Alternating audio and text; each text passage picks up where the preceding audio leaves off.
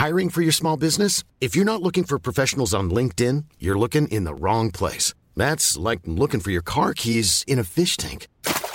LinkedIn helps you hire professionals you can't find anywhere else, even those who aren't actively searching for a new job but might be open to the perfect role. In a given month, over 70% of LinkedIn users don't even visit other leading job sites. So start looking in the right place. With LinkedIn, you can hire professionals like a professional. Post your free job on linkedin.com slash people today. Bonsoir à tous, bienvenue sur euh, CNews en direct comme chaque soir. Soir Info vous accompagne euh, jusqu'à minuit. Euh, une émission quasiment intégralement consacrée bien sûr au gouvernement Attal 1, dévoilé en grande partie aujourd'hui. On va débriefer tout ça avec mes invités. Je vous fais les présentations dans une poignée de secondes. Mais d'abord, à quasiment 22h, on va d'abord saluer Maureen Vidal pour l'essentiel à retenir de ce 11 janvier 2024. Bonsoir Maureen. Bonsoir Julien, bonsoir à tous. Le nouveau gouvernement de Gabriel Attal a été annoncé, un gouvernement plein de nouveautés. Trois ministères dont le périmètre a été élargi. Amélie Oudéa-Castera devient ministre de l'Éducation nationale, de la jeunesse, des sports et des Jeux olympiques. Stéphane Séjourné, président du parti présidentiel, remplace Catherine Colonna au ministère des Affaires étrangères et de l'Europe. Catherine Vautrin sera désormais en charge du travail, de la santé et des solidarités. La grande surprise de ce gouvernement, Rachida Dati devient ministre de la Culture, et Prisca Thévenot, porte-parole du gouvernement. Et suite à la nomination de son gouvernement, Gabriel Attal a promis des résultats et de l'action. Dans la foulée, il a renouvelé l'engagement du gouvernement de baisser les impôts pour les classes moyennes. Le calendrier n'a pas été précisé. Le ministre de l'économie, Bruno Le Maire, avait évoqué l'inscription de cette baisse, si possible, dès le budget 2025.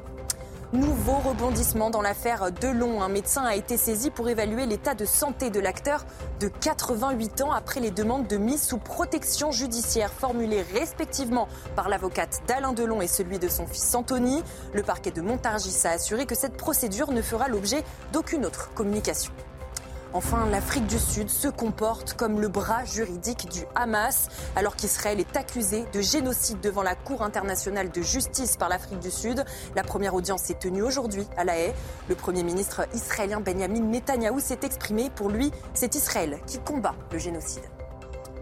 Merci Maureen, rendez-vous dans 30 minutes pour un nouveau point actu. Jean-Claude Dacier est parmi nous dans Soir Info ce soir, c'est un plaisir, c'est la première de la saison et ça me fait particulièrement euh, Plaisir de vous avoir parmi nous ce soir, cher Jean-Claude. C'est gentil, moi euh, aussi je suis ravi d'être parmi nous, chroniqueur politique et évidemment Karim Abric de la rédaction de CNews. Bonsoir cher Karima, merci d'être là. Yohann Usaï du service politique, il y a plein de choses à dire bien sûr euh, autour de la politique et ses euh, premières nominations au gouvernement. On va en parler avec Éric Revel qui est en pleine forme malgré un récent 9-0 contre le Paris Saint-Germain évidemment Revel, hein, cette équipe du sud-ouest de la France qui a eu beaucoup de mal, cher Eric. Vous en êtes remis? Oui, à côté de Toulouse. À côté de Toulouse, bien sûr. Bien sûr. qui est connu pour son football, mais plus pour sa halle historique. Ouais, c'est ça. On va plus se concentrer sur la halle historique alors. Hein. Michael Sadoun, expert en politique publique, merci d'être présent. Eric Tegner, directeur de la rédaction de Livre Noir. Vous l'aurez compris, notre émission va se concentrer quasi intégralement sur ce premier gouvernement de Gabriel Attal, deux jours après la nomination de ce nouveau premier, euh, ce nouveau premier ministre. 14 ministres, 11 euh, de plein exercice ont été euh, nommés pour un virage à droite. Tout est une euh, petite surprise, une grosse surprise. Rachida Dati à la culture. On débriefe tout ça juste après la pause. À tout de suite. 22h08 de retour sur le plateau de CNews. La suite de Soir Info avec Jean-Claude Dacier ce soir, Karim Abric, Yohann Usaï, Michael Sadoun, Eric Revel, Eric Tegner. Le gouvernement de Gabriel Attal prend forme aujourd'hui. Deux jours après la nomination du nouveau locataire de Matignon, 14 ministres ont été euh, nommés, 11 de plein exercice, 3 ministres euh, délégués pour un virage à droite. Mais... Avec quelle intensité Justement, c'est une des premières questions que l'on va se poser. Rappel, pour ceux qui auraient manqué les annonces des nouveaux entrants au gouvernement et de ceux qui conservent leur poste, en tout, cas de ces 14 nominations, avec Adrien Spiteri. Former un nouveau gouvernement, c'était la principale mission de Gabriel Attal, deux jours après son arrivée à Matignon. Terminer les rumeurs et les tractations, la nouvelle équipe est désormais connue. Sans grande surprise, plusieurs poids lourds sont confirmés à leur poste. Gérald Darmanin reste à Beauvau, Éric Dupont-Moretti est toujours garde des Sceaux, Bruno Le Maire est maintenu à Bercy. Pressenti pour succéder à Elisabeth Borne, Sébastien Lecornu reste le ministre des Armées. Mais alors, quels sont les nouveaux entrants? D'abord cette surprise venue de la droite, Rachida Dati, ex-ministre de la Justice dans le gouvernement de Nicolas Sarkozy, devient la nouvelle ministre de la Culture. Elle remplace Rima Abdul Malak. Du changement aussi au 127 rue de Grenelle. Olivier Dussopt est remplacé par Catherine Vautrin. L'ex-député LR est nommé ministre du Travail, mais aussi ministre de la Santé, en lieu et place d'Agnès Firmin-Lebaudot. Une double casquette que portera aussi Amélie Oudéa Castera. Elle devient la nouvelle ministre de l'Éducation nationale, mais reste en même temps ministre de la Jeunesse, des Sports et des Jeux Olympiques. Stéphane Séjourné, lui, est nommé ministre de l'Europe et des Affaires étrangères. Enfin, l'exécutif a aussi une nouvelle porte-parole. Prisca Thévenot remplace Olivier Véran. Cette marcheuse de la première heure prend du galon après six mois au secrétariat d'État à la jeunesse. Le premier conseil des ministres aura lieu ce vendredi à 11h. Je le disais avant ce sujet, 11 ministres de plein exercice, 3 ministres euh, délégués. J'ai envie de dire après ce sujet, Jean-Claude Dacier, pour commencer peut-être, tout ça pour ça Un commentaire? C'est vrai qu'il y a peu de changements.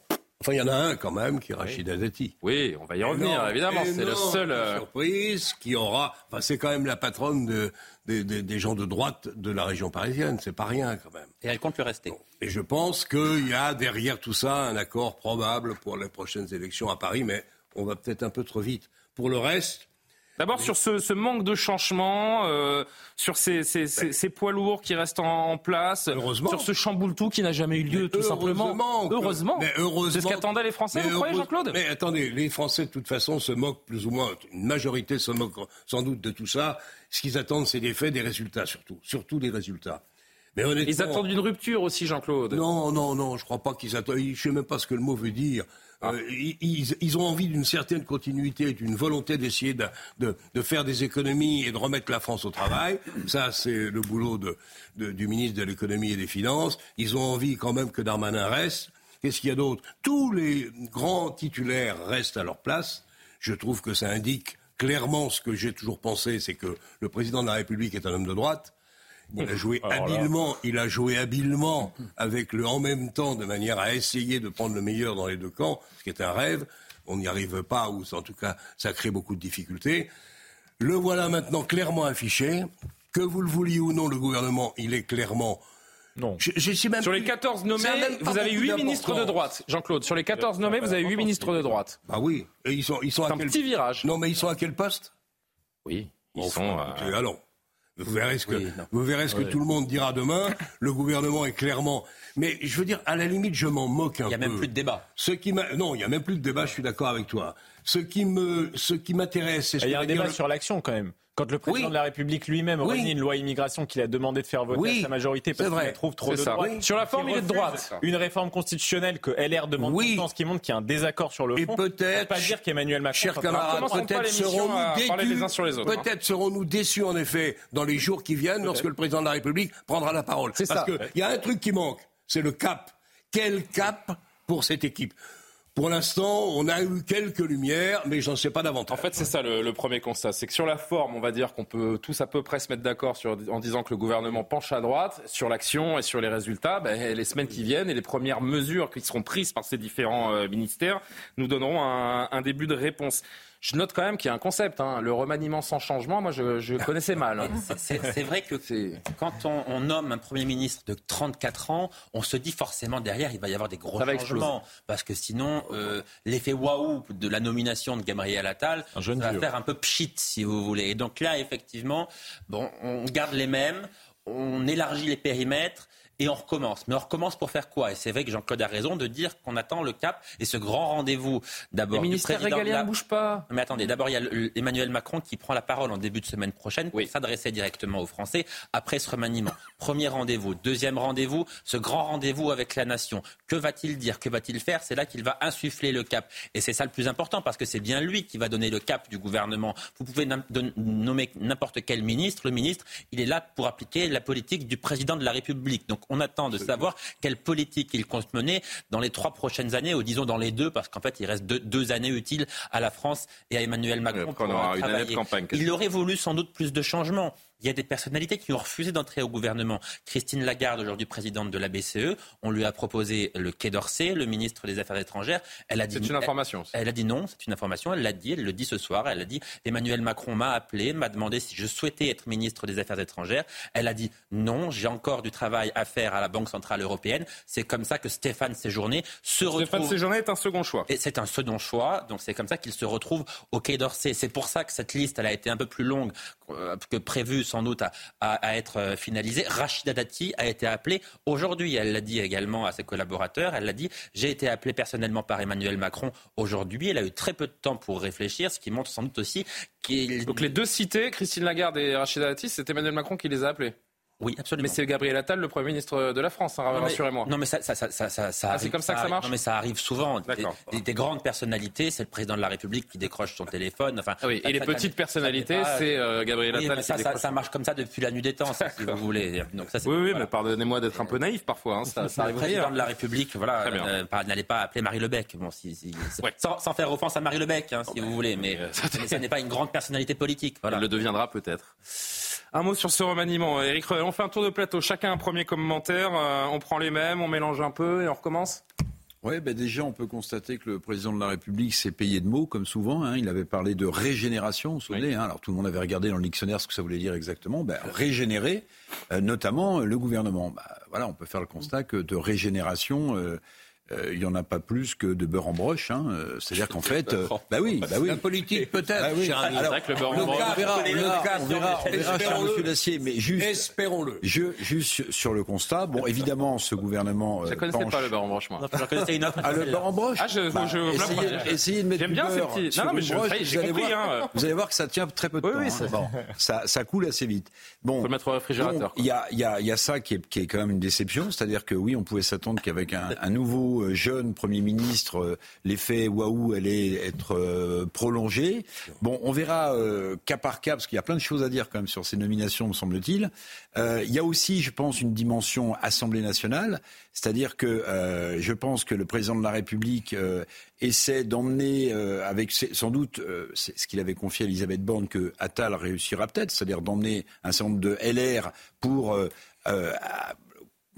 alourdir un peu cette majorité euh, relative, avec, avec, à mon avis, un risque énorme. c'est des débauchages individuels, ça peut durer longtemps. Avec un risque énorme qui n'est pas mesurable aujourd'hui, qui est que à ce rythme-là, ce nouveau coup de pied dans la fourmilière DLR, la fourmilière DLR est toute petite hein, maintenant, hein, bon, mais à ce rythme-là, il va peut-être provoquer, il va peut-être provoquer une scission chez LR, une recomposition à droite. Donc c'est un calcul extrêmement risqué. Parce qu'à force d'amoindrir votre, adversaire à droite, vous, vous, vous, prenez le risque de les jeter. Vous y voyez quoi, vous, un coup de génie ou ah ben, Moi, je dis qu'il y a un grand risque. Parce que euh, Bardella est en tête des sondages dans l'élection européenne. Si vous avez une scission de ce qui reste des LR euh, à l'Assemblée nationale, ça va donner euh, ça va donner un peu d'allant au camp euh, macroniste, mais surtout ça va renforcer le Rassemblement national. Donc ceux qui appellent l'union des droites depuis très très longtemps, peut-être que Emmanuel Macron, à l'insu de son plein gré, vient de donner le, top départ de cette possibilité. On évoquera cette question. Ou un cauchemar pour certains. D'ici une dizaine de minutes, on va s'interroger euh, vraiment sur ce basculement à droite ou pas, cette nomination de Rachida Dati qui fait le plus de bruit ce soir et les conséquences donc à droite avec d'ailleurs Rachida Dati qui a été exclue hein, dans les dans les minutes qui ont suivi sa nomination du groupe LR. Mais d'abord, je voudrais qu'on s'intéresse euh, à un ou deux euh, ministres qui voient leur portefeuille euh, élargi. Je pense notamment à Amélie Oudéa-Castera, celle qui était ministre des Sports dans le gouvernement Borne, qui, devient donc ministre de l'Éducation nationale, de la jeunesse, des sports, des Jeux olympiques. Moi, ça me choque. Je vous dis franchement, tout comme le fait que Madame Vautrin, on le verra dans, dans, un instant également, devienne à la fois ministre de du Travail et ministre de la Santé je trouve que ce sont des ministères. Non, mais des secrétaires d'État. Oui, oui, oui, oui, peut-être, mais je trouve que le symbole, le symbole interpelle. le symbole interpelle. Ce sont des des, des, des, causes euh, nationales, ce sont des euh, des domaines, des secteurs euh, où la France, notamment, je pense à l'éducation nationale, à la santé, pâtit d'une clochardisation et d'un nivellement par le bas. Et je trouve qu'envoyer ce signal de regrouper des ministères dans un grand ministère fourre-tout comme ça. Moi, ça m'interpelle, mais je, soumets évidemment cette réflexion à vos commentaires. Moi, c'est plus, le, moi, c'est plus le fait que Amélie Oudéa-Castera euh, aura beaucoup de temps à passer sur l'organisation des Jeux Olympiques, ce qui l'empêchera de se concentrer sur son portefeuille éducation, ce qui montre en plus que l'éducation n'était en fait qu'un marchepied pour Gabriel Attal, que ça n'est pas une priorité, que ce ne sera pas une priorité de l'action d'Emmanuel Macron dans les prochains mois, ce qui est vraiment dommage puisque Gabriel Attal dit lui-même que ça va être une priorité de son gouvernement. On verra comment ça se passe, mais pour le moment, Amélie Oudéa-Castera n'a pas montré que c'était une préoccupation pour elle. Et même sur les sujets sur lesquels elle est censée être experte, c'est-à-dire le sport, on ne peut pas dire que pour le moment, elle est brillée par l'organisation des Jeux Olympiques. L'éducation nationale, Michael, c'est supposé être la mère de toutes les batailles. Ah je, ne vois pas en quoi elle incarne ce, renouveau, cette, cette force. Alors, Johan, rapidement, mais Eric et Kariman, Eric Tegner et Karim Abrik n'ont pas encore pris la parole. D'abord, vous avez bien compris que le vrai ministre de l'Éducation nationale, c'est Gabriel Attal. qui a dit j'emporte avec Donc, moi l'école euh, à Matignon, et, et, Gabriel Attal, qui est lui-même placé sous la tutelle du président de la République qui a dit que l'éducation nationale était désormais le domaine réservé du chef de l'État. Donc en fait, c'est ça, Johan. cest en fait, tous les ministres qui sont nommés sont des porte-parole thématiques. Mais pas du tout. Non, non, non, là, vous bien sûr que si, puisque c'est le président de la République. là, vous caricaturez un peu les choses. Mais sur, sur l'éducation, Amélie Oudéa Castera n'aura pas les mains libres. Elle appliquera non pas sa propre politique, mais elle appliquera vraiment ce que lui diront de faire Gabriel Attal et Emmanuel Macron. C'est pas la définition d'une marionnette ce que vous êtes en train de me faire, mais non, c'est la définition d'un politique qui applique la politique du président de la République. Ensuite, quand même, Julien, pardon, mais on doit, on, doit, on doit, constater que vous n'êtes jamais content en réalité. Si, quand je vous vois, je suis content. Non, ah, je, vous remercie. Voilà. Sinon, non, je suis jamais content. Le, plaisir est partagé, mais vous n'êtes jamais content parce que vous dites quand même tous ces ministres qui servent à quoi? Regardez ce gouvernement, 40 personnalités, sincèrement payées avec l'argent des Français. J'ai jamais dit ça. C'est insupportable. Et là, on a, un, jamais et là, on a un gouvernement resserré que les Français. Mais dites pas n'importe quoi. Dans une semaine, vous en aurez 15 autres. Les Français appellent de leur vœu. Non, mais des ministres de plein exercice. C'est le gouvernement le plus resserré qu'on ait jamais eu depuis des années, si ce n'est des décennies. Les Français l'appellent de leur vœu depuis très longtemps. Ça arrive enfin. Arrêtons de nous plaindre. Ils sont épaulés par des secrétaires d'État, par des ministres délégués. Je trouve que c'est une bonne chose. Non, non, mais il y a quand même qui est responsable à la fin. Et je pense que quand on regarde justement sur le, secteur de l'éducation, tout ce qu'il y a à faire, on comprend euh, que euh, Gabriel Attal a voulu dire oui, je vais amener tout ça à l'Élysée. Parfait, mais quand même, on regarde les syndicats en ce moment. Euh, il y a plusieurs syndicats d'enseignement qui, qui, sont assez furieux, hein, qui disent mais quel message s'envoie. Il y a quand même plusieurs priorités en éducation et on se sent un peu délaissé. Donc, enfin, nonobstant, on est euh, peut-être dans des détails techniques, mais si on regarde plus largement, moi, je trouve quand même, euh, oui, les, les, gros portefeuilles, si on veut, tout le côté régalien, ça a été, bon, ça reste avec les fameux poids lourds du précédent gouvernement, donc il n'y a pas véritablement de changement. On sait qu'Emmanuel... Le changement, c'est pas maintenant. Voilà, on sait qu'Emmanuel Macron émet quand même certaines images symboliques, hein, la question de la parité ou quoi que ce soit. Bon, on voit que dans ce cas-ci, euh, Et c'est pour ça, Karima, que vous avez trois ministres délégués ce soir, parce qu'il fallait faire la parité 7-7 avec les 14 ministres. Vous vous l'aviez pas avec les ministres de plein exercice. donc vous avez nommé trois ministres délégués pour faire le 7-7. C'est de la com pure ce qu'on a vu ce soir. Non, mais Julien, vous dites un mot important. Vous parlez de délégués. Moi, moi, je pense que tout est là. Et euh, cela étant dit, pour Gabriel Attal, je trouve que le choix de Rachida Dati Hein, ça a eu l'effet un peu euh, d'une surprise, d'une bombe et tout ça, hein, quand même. On en reparlera probablement euh, un, peu plus tard, mais globalement. Euh, après le journal de 22h30, on se concentre à 100% sur Rachida Dati qui, qui vous brûle tous les lèvres, je le sais. Oui, mais vous allez comprendre pourquoi je vous en parle maintenant, parce que Gabriel Attal, on se demandait, on se disait maintenant le, plus jeune premier ministre, hein, donc dans, dans, cette fonction, il va être scruté. Est-ce qu'on va le griller complètement? Moi, je crois que d'avoir en face quelqu'un qui est très médiatiquement, qui va être très, très euh, présent, disons-le comme ça, qui va attirer l'attention. Ça va durer quelques jours parce que malheureusement, la culture, bon, c'est pas ce qui fait l'actualité euh, tous les jours, hein, le ministère de la Culture. Je pense que pour terminer là-dessus, en fait, je pense que ça peut détourner un petit peu le, regard et enlever cette pression. Et sur le reste, peut-être en terminant, sur l'autorité, la fonction fait l'autorité. On verra maintenant euh, Gabriel Attal si l'homme fera autorité parce qu'il est entouré effectivement de ténors. Ça peut être quand même compliqué d'asseoir cette autorité. Et euh, Johan a commencé à répondre à cette question en rappelant que certains avaient refusé des postes euh, aujourd'hui. Mais Eric Tegner, si on change aussi peu de choses également euh, aujourd'hui, c'est parce que le macronisme, n'a pas de bonne touche pour faire une métaphore footballistique. Il y a assez peu de réserves. Donc finalement, le, Premier ministre, j'allais dire, mais le Président de la République aussi, puisqu'on l'a bien compris qu'Emmanuel Macron a, a plus qu'une patte sur ce gouvernement, bah, finalement, ils font avec les moyens du bord.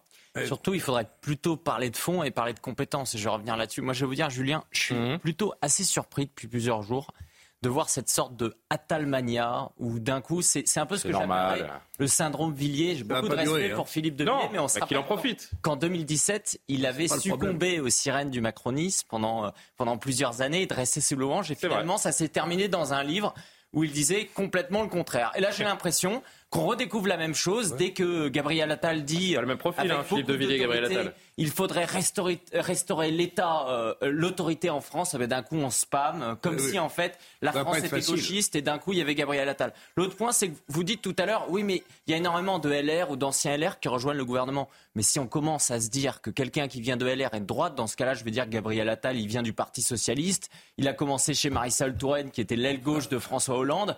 Pour autant, personne n'utilise. Il a fait ses gammes avec Dominique strauss Et moi, je veux dire, il y a aussi un manque d'intérêt pour les compétences euh, des différents ministres. Moi, je vais prendre le cas du ministère des Affaires étrangères. On est quand même dans un moment où il y a, la guerre, il y a la guerre en Ukraine, il y a également la guerre entre le Hamas et Israël. Et Stéphane Séjourné, qui sait, j'invite les téléspectateurs à regarder sa, sa fiche Wikipédia, et il a fait une fac à Poitiers, une fac de droit. Euh, il n'a pas fait de géopolitique et il a fait uniquement de la communication politique auprès d'Emmanuel Macron. Donc en fait, il n'a absolument aucune compétence. On ne se retrouve pas du tout avec les Védrines, les Villepin, les Garfort, les Roland Dumas des, dernières Parce que ce sont les conseillers qui font la politique aujourd'hui aussi. Oui, c'est ça. Et que le, et que le ministre, pardon de me répéter, mais le ministre est un porte-parole. C'est le domaine réservé du chef de l'État aussi, la diplomatie et la politique étrangère. C'est le président C'était le cas de Chirac et pourtant il y avait Dominique de Villepin. Ça a toujours été le cas dans la Ve République et on ne s'est pas empêché de ne pas mettre des communicants politiques à, la tête, du ministère des Affaires étrangères. Et pour terminer, effectivement, il y a une note quand même dans le fond, le véritable vice-premier ministre, on sent quand même que c'est un peu Nicolas Sarkozy. Ah, et on pense à cette phrase de Patrick Devedjian en 2007 lorsqu'il y avait eu l'ouverture. Il avait dit l'ouverture très bien, mais il faudrait d'abord que ça aille jusqu'au sarkozystes. D'une certaine façon, Sarko l'avait pas fait. Mais Emmanuel Macron vient de le faire. Gabriel Attal, qui était au 20h de nos confrères de TF1 tout à l'heure, action et résultat. Moi, ce que je veux, c'est de l'action, de l'action, de l'action, des résultats, des résultats, des résultats. Sur votre question, droite, gauche, moi, je ne suis pas là à demander à mes ministres de vider leur poche pour me montrer la carte de leur parti politique. Et je ne pense pas que c'est ce que les Français attendent. Moi, ce qui m'intéresse, c'est que ce soit des ministres, des femmes, des hommes, qui ont envie de répondre aux problèmes des Français, de dédier toute leur énergie à cette action et à la mission qui est la leur.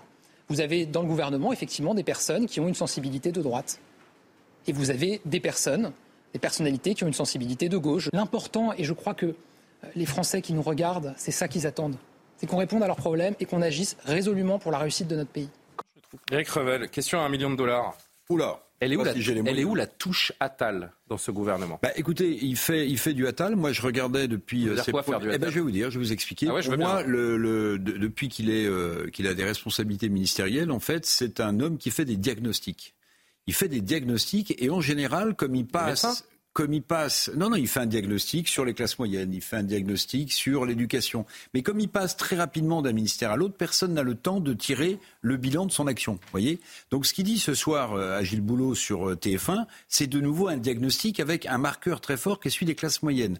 Les classes moyennes, celles qui travaillent, qui payent des impôts, qui se lèvent tôt, ça vous rappelle sans doute quelqu'un et quelque chose, Nicolas Sarkozy qui veulent voir un retour sur investissement dans les services publics. Bon, ça c'est son marqueur, c'est son marqueur. Qui incarne ça dans ce nouveau gouvernement? Alors, qui incarne ça? Ben, Je pense que lui, il va vouloir l'incarner. Mais pardonnez-moi, là, ce qui est dit, c'est absolument sidérant d'un point de vue économique. C'est-à-dire qu'on est en train de dire qu'on va donner plus de moyens euh, à l'éducation, plus de moyens à la santé. Vous savez, quand vous arrivez, vous faites des promesses qui n'engagent que ceux qui les, qui les écoutent. Il n'a pas fait pour l'instant. Mais, mais, il n'a pas dit ça ce soir. Si, si, si, si. il a, si, si, il a commencé à faire des promesses. Et je vais vous dire une chose. Quelle euh, promesse il a non, Par exemple, sur l'éducation. Non, mais sur l'éducation. Attendez, je termine. Je termine. Attendez, oui. je termine. je termine. Et celui qui a dû écouter ça avec un air inquiet, c'est Bruno Le Maire qui est reconduit dans ses fonctions parce que lui, il sait qu'il a 12 milliards d'euros d'économies à faire. 15. Il, y a des 15. Alors 15. 15 milliards d'euros d'économies à faire sans augmenter les impôts puisqu'il ne faut pas défavoriser les classes moyennes.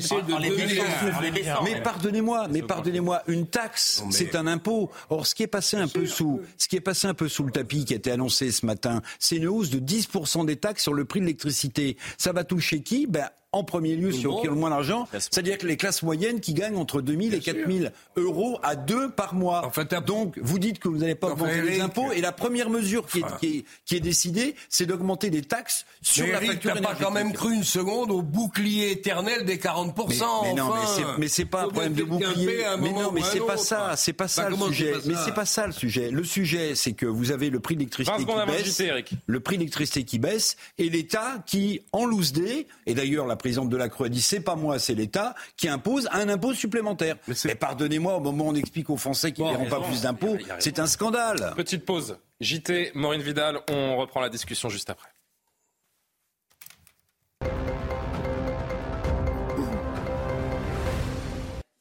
Dans un sondage CSA pour CNews, 44% des sondés se disent préoccupés par leur pouvoir d'achat. La santé est le deuxième sujet inquiétant. Les Français à 31%, suivi de près par l'insécurité à 26%. Le logement est la cause la moins anxiogène pour les sondés avec 7% de Français préoccupés.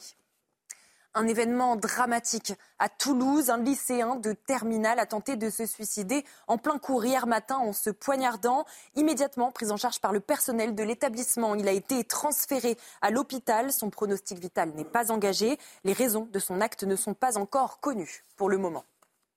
L'Afrique du Sud se comporte comme le bras juridique du Hamas, alors qu'Israël est accusé de génocide devant la Cour internationale de justice par l'Afrique du Sud. La première audience est tenue aujourd'hui à La Haye. Le Premier ministre israélien Benjamin Netanyahou s'est exprimé pour lui. C'est Israël qui combat le génocide. Rendez-vous dans 30 minutes pour le prochain JT. J'insiste, mais euh, Johan, la touche à table, moi j'aimerais bien qu'on m'explique où elle est et, sur, et, principalement, enfin surtout et exclusivement, voilà, c'est le mot que j'ai cherché sur ce remaniement sur quel nom est-ce que, sur, sur lequel de ces 14 noms, Gabriel Attal a-t-il pesé? Aucun. A-t-il pris une décision?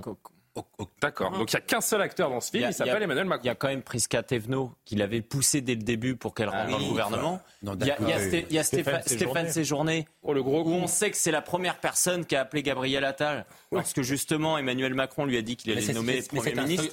C'est un, second choix, Stéphane Séjourné. Il a été pris par défaut parce qu'on sait très bien, comme je l'ai dit tout à l'heure, que Madame Lagarde a, refusé le poste. Mais tous les grands noms des ministères régaliens, ce sont des personnes qui étaient déjà là. Catherine Vautrin, qui, qui est une personnalité importante, qui fait son entrée. Évidemment, c'est le choix d'Emmanuel euh, Macron. Tous ceux qui restent, tous ceux qui conservent leur ministère, c'est le choix d'Emmanuel Macron, qui ont été nommés. Il n'y a pas une personnalité qui a vraiment l'étoffe d'un homme ou d'une femme d'État. Écoute-moi, on sent aussi que les ministres avec lesquels euh, euh, Gabriel Attal ne s'entendait pas comme Clément Beaune et d'autres, eux sont sortis. Bah, bien sûr, oui, c'est normal. Bah, il faut, une certaine homogénéité dans une équipe. Il y, a, des sortants, effectivement. Clément Beaune avait de très mauvaises relations avec euh, Gabriel Attal. Néanmoins, néanmoins même avant cela, Clément Beaune était en danger parce que c'est un frondeur. Il s'était opposé à la loi immigration. Et quand on est ministre, on ne peut pas s'opposer publiquement à une loi qui est portée par son propre gouvernement. Donc il n'est pas illogique qu'il sorte du gouvernement. Pardon. Bon, écoutez, moi je suis. Dernier mot et puis on va parler tout le monde a regardé euh, le chef du gouvernement ce soir sur TF1. Il est. oui, je pense que bon, il y a des millions de gens qui l'ont regardé parce qu'ils ont envie de savoir ce qui va se passer maintenant, les actes et les faits et les décisions. Mais quand vous le regardez, non seulement, en effet, il est jeune, tout le monde le sait, tout le monde l'a écrit, mais il fait jeune. Donc heureusement, ah, heureusement, c'est un jeune vieux. Oui, ah non, non, mais d'accord, mais là tu fais de la politique. Non, c'est un Heureusement, c'est un, jeune qui a un logiciel, je te donne la parole. Parce que j'ai pas beaucoup parlé. C'est un jeune qui a un logiciel politique. Oui. Il date d'il y a 40 ans. Oui. C'est de la social-démocratie pro-européenne opportunément je plutôt. il est dans l'air du temps. Il est dans, je ne suis pas du tout sûr de ça. Je suis pas du tout Moi, je trouve qu'il est dans l'air du temps et qu'il a, un discours qui est euh, assez. Euh, l'effet waouh. L'effet waouh. On va laisser Jean-Claude finir. J'ai terminé. L'effet waouh, euh, ça n'a qu'un temps. En général, c'est court. Il y a deux choses, deux remarques. Qu'est-ce qui va se passer entre le président de la République et lui? Est-ce que le président va refaire le même coup qu'il a fait à Édouard Philippe, à savoir parler avant la déclaration de politique générale du Premier ministre. Si c'est ça, ça augure mal des relations euh, à, venir. Quant à la jeunesse, tant mieux pour lui, du Premier ministre, mais c'est quand même assez exceptionnel. Heureusement que le gouvernement est resté dans ses grandes lignes et sur les ministères importants tel qu'il était. Ensuite, d'accord. Ensuite, mais donc il n'y a pas eu de grand changement. Non, bien sûr que non. La jeunesse de Gabriel Attal n'est pas une fraîcheur. Je t'entends, je t'entends. Mais néanmoins, qui va parler le premier? Est-ce que c'est le président avant le parce que si le président parle avant, le discours de politique générale perdra beaucoup de son intérêt. Mais ce que j'attends maintenant et ce que je veux savoir, c'est quelles sont les décisions, en effet, qui vont être prises, voilà. des taxes et impôts, et quel est le cap que va fixer le président. A-t-il réellement changé? Je ne suis pas, encore tout à fait sûr. Il va y avoir deux moments très importants. Ça va être ce que va dire aux Français le président de la République la semaine prochaine, et puis le discours de politique générale, où on verra ce qu'il a un petit peu dans le, dans le ventre, si je puis dire. Les nominations montrent Michael qui conclut et Eric Les nominations montrent déjà qu'il y a une poursuite du en même temps. Peut-être légèrement orientée vers la droite. Peut-être légèrement orientée vers la droite, mais une poursuite du en même temps. Désolé, sur les six nouvelles entrées, il y a 3-4 macronistes une personne qui est marquée plutôt à gauche chez Stéphane Séjourné. Vous regardez les tweets de Stéphane Séjourné ces derniers mois. Il n'y a, pas une seule fois le mot France. Hein. Ça n'est que le mot Europe. c'est un, fédéraliste européen absolument convaincu. Et Oui, mais ça conditionne tout. Parce que si vous voulez mener une politique sur l'immigration, mais que vous êtes fédéraliste, c'est impossible. si vous voulez mener une politique économique de souveraineté mais économique, il pèsera et que vous êtes fédéraliste, ça, n'est pas possible. Donc il y a une incompatibilité entre les différents membres de ce gouvernement. et je pense que la seule ligne d'Emmanuel Macron profonde, qui est l'orientation vers le fédéralisme européen, va l'empêcher de mener toutes les politiques fermes qu'il promet de mener à l'éducation, à la sécurité, à l'immigration ou encore à la S'il nous dit cela, quand il prendra la parole, en effet, nous serons d'accord et nous je envisagerons. il n'affichera pas comme ça parce qu'il a bien compris ah. où était l'opinion ah des Français. Mais il faut une cohérence. Avant qu'Éric ah, Tegner n'apporte son commentaire, je qu'on voit deux réactions puisqu'on parle de, de, la gauche, des personnalités de gauche qui réagissent à ce remaniement, à commencer par le député Corbière d'LFI. Sur 15 noms connus de ce gouvernement, 13 viennent de l'UMP Modem ou réseau sarkozyste. L'illusion macroniste ne prend même plus la peine de se dissimuler derrière quelques pots de fleurs. C'était malgré tout, pardonnez moi la principale fonction de la nomination de Gabriel Attal. On a Olivier Faure également qui s'exprime, premier secrétaire du PS. La régénération, c'est donc celle des dinosaures sarkozystes. Le réarmement civique, c'est donc la nomination d'une ministre euh, mise en examen pour trafic d'influence et corruption. Il fait allusion à Rachida Dati, sur laquelle on va commencer à parler dans ah minutes. Bien Après l'effet waouh, l'effet shit, Eric Tegner, et on parle de Rachida Dati. Euh, pour Gabriel Attal, vous savez, de toute façon, on sort. Bon, bah alors Eric Tegner, Karim Abri, Yohann Usaï, et on parle de Rachida Dati.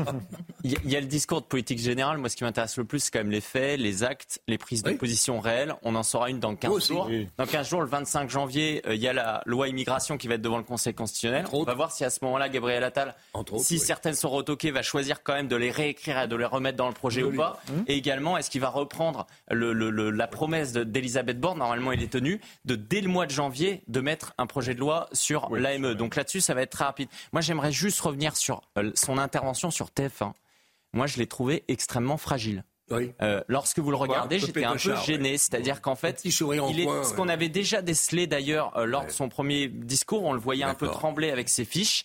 Là, vraiment, je me disais, je me c'est un peu normal quand même. Oui, mais oui, mais non. Oh. Je me dis, je me dis, et je pense qu'une partie des gens qui regardent ça, c'est un ressenti, des seniors, des seniors se disent oui mais quand même il est à la tête du gouvernement, il avait l'air très fragile, il répétait souvent les mêmes choses, il, clairement il ramait. Hein. Et le, et le présentateur l'a aidé d'ailleurs. Mais plusieurs fois, il disait de toute façon, nous, c'est la même équipe. C'est pour ça, cher ami, on est là pour la France. Que le, Moi, je, je Attends, laissez finir, Ce que je veux dire, c'est qu'il était très fort ces derniers mois, mais je crains que à ce, à ce, ce poste-là, justement, il n'est pas le costume. C'est pour ça que le pari, jouer là maintenant. à mon avis, c'est que ces communicants lui disent dès ce soir. Le défi du président de la République n'est pas gagné d'avance. Nous sommes d'accord.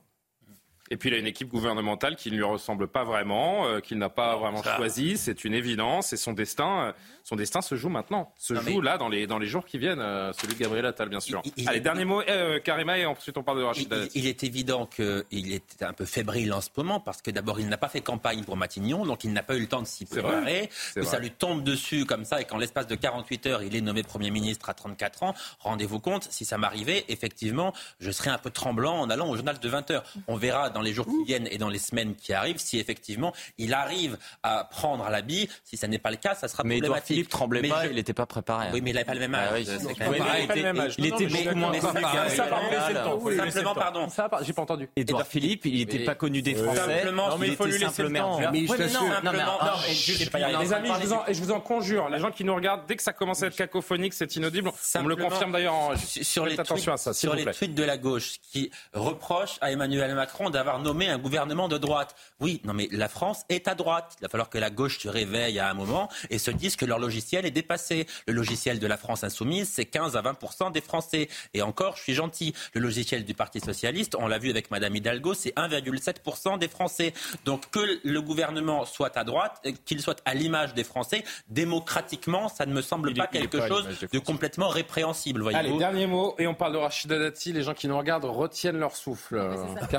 Aussi pour revenir au, macronisme, parce que vous avez parlé tout à l'heure, ça a été le en même temps, mais on peut dire que le macronisme aujourd'hui, c'est le rééquilibrage perpétuel. Et ça va au gré, effectivement, bon, euh, pas, nécessairement au gré du vent, ça, ça va être peut-être ses opposants qui vont dire ça, mais au gré à tout le moins de l'opinion publique, des, des, changements, même dans certains, certaines fois, on pourrait même dire idéologiques sur certaines questions.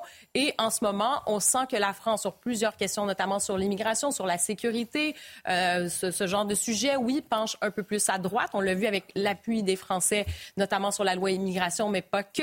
Euh, on veut plus de fermeté aussi, que ce soit sur euh, l'éducation, le redressement.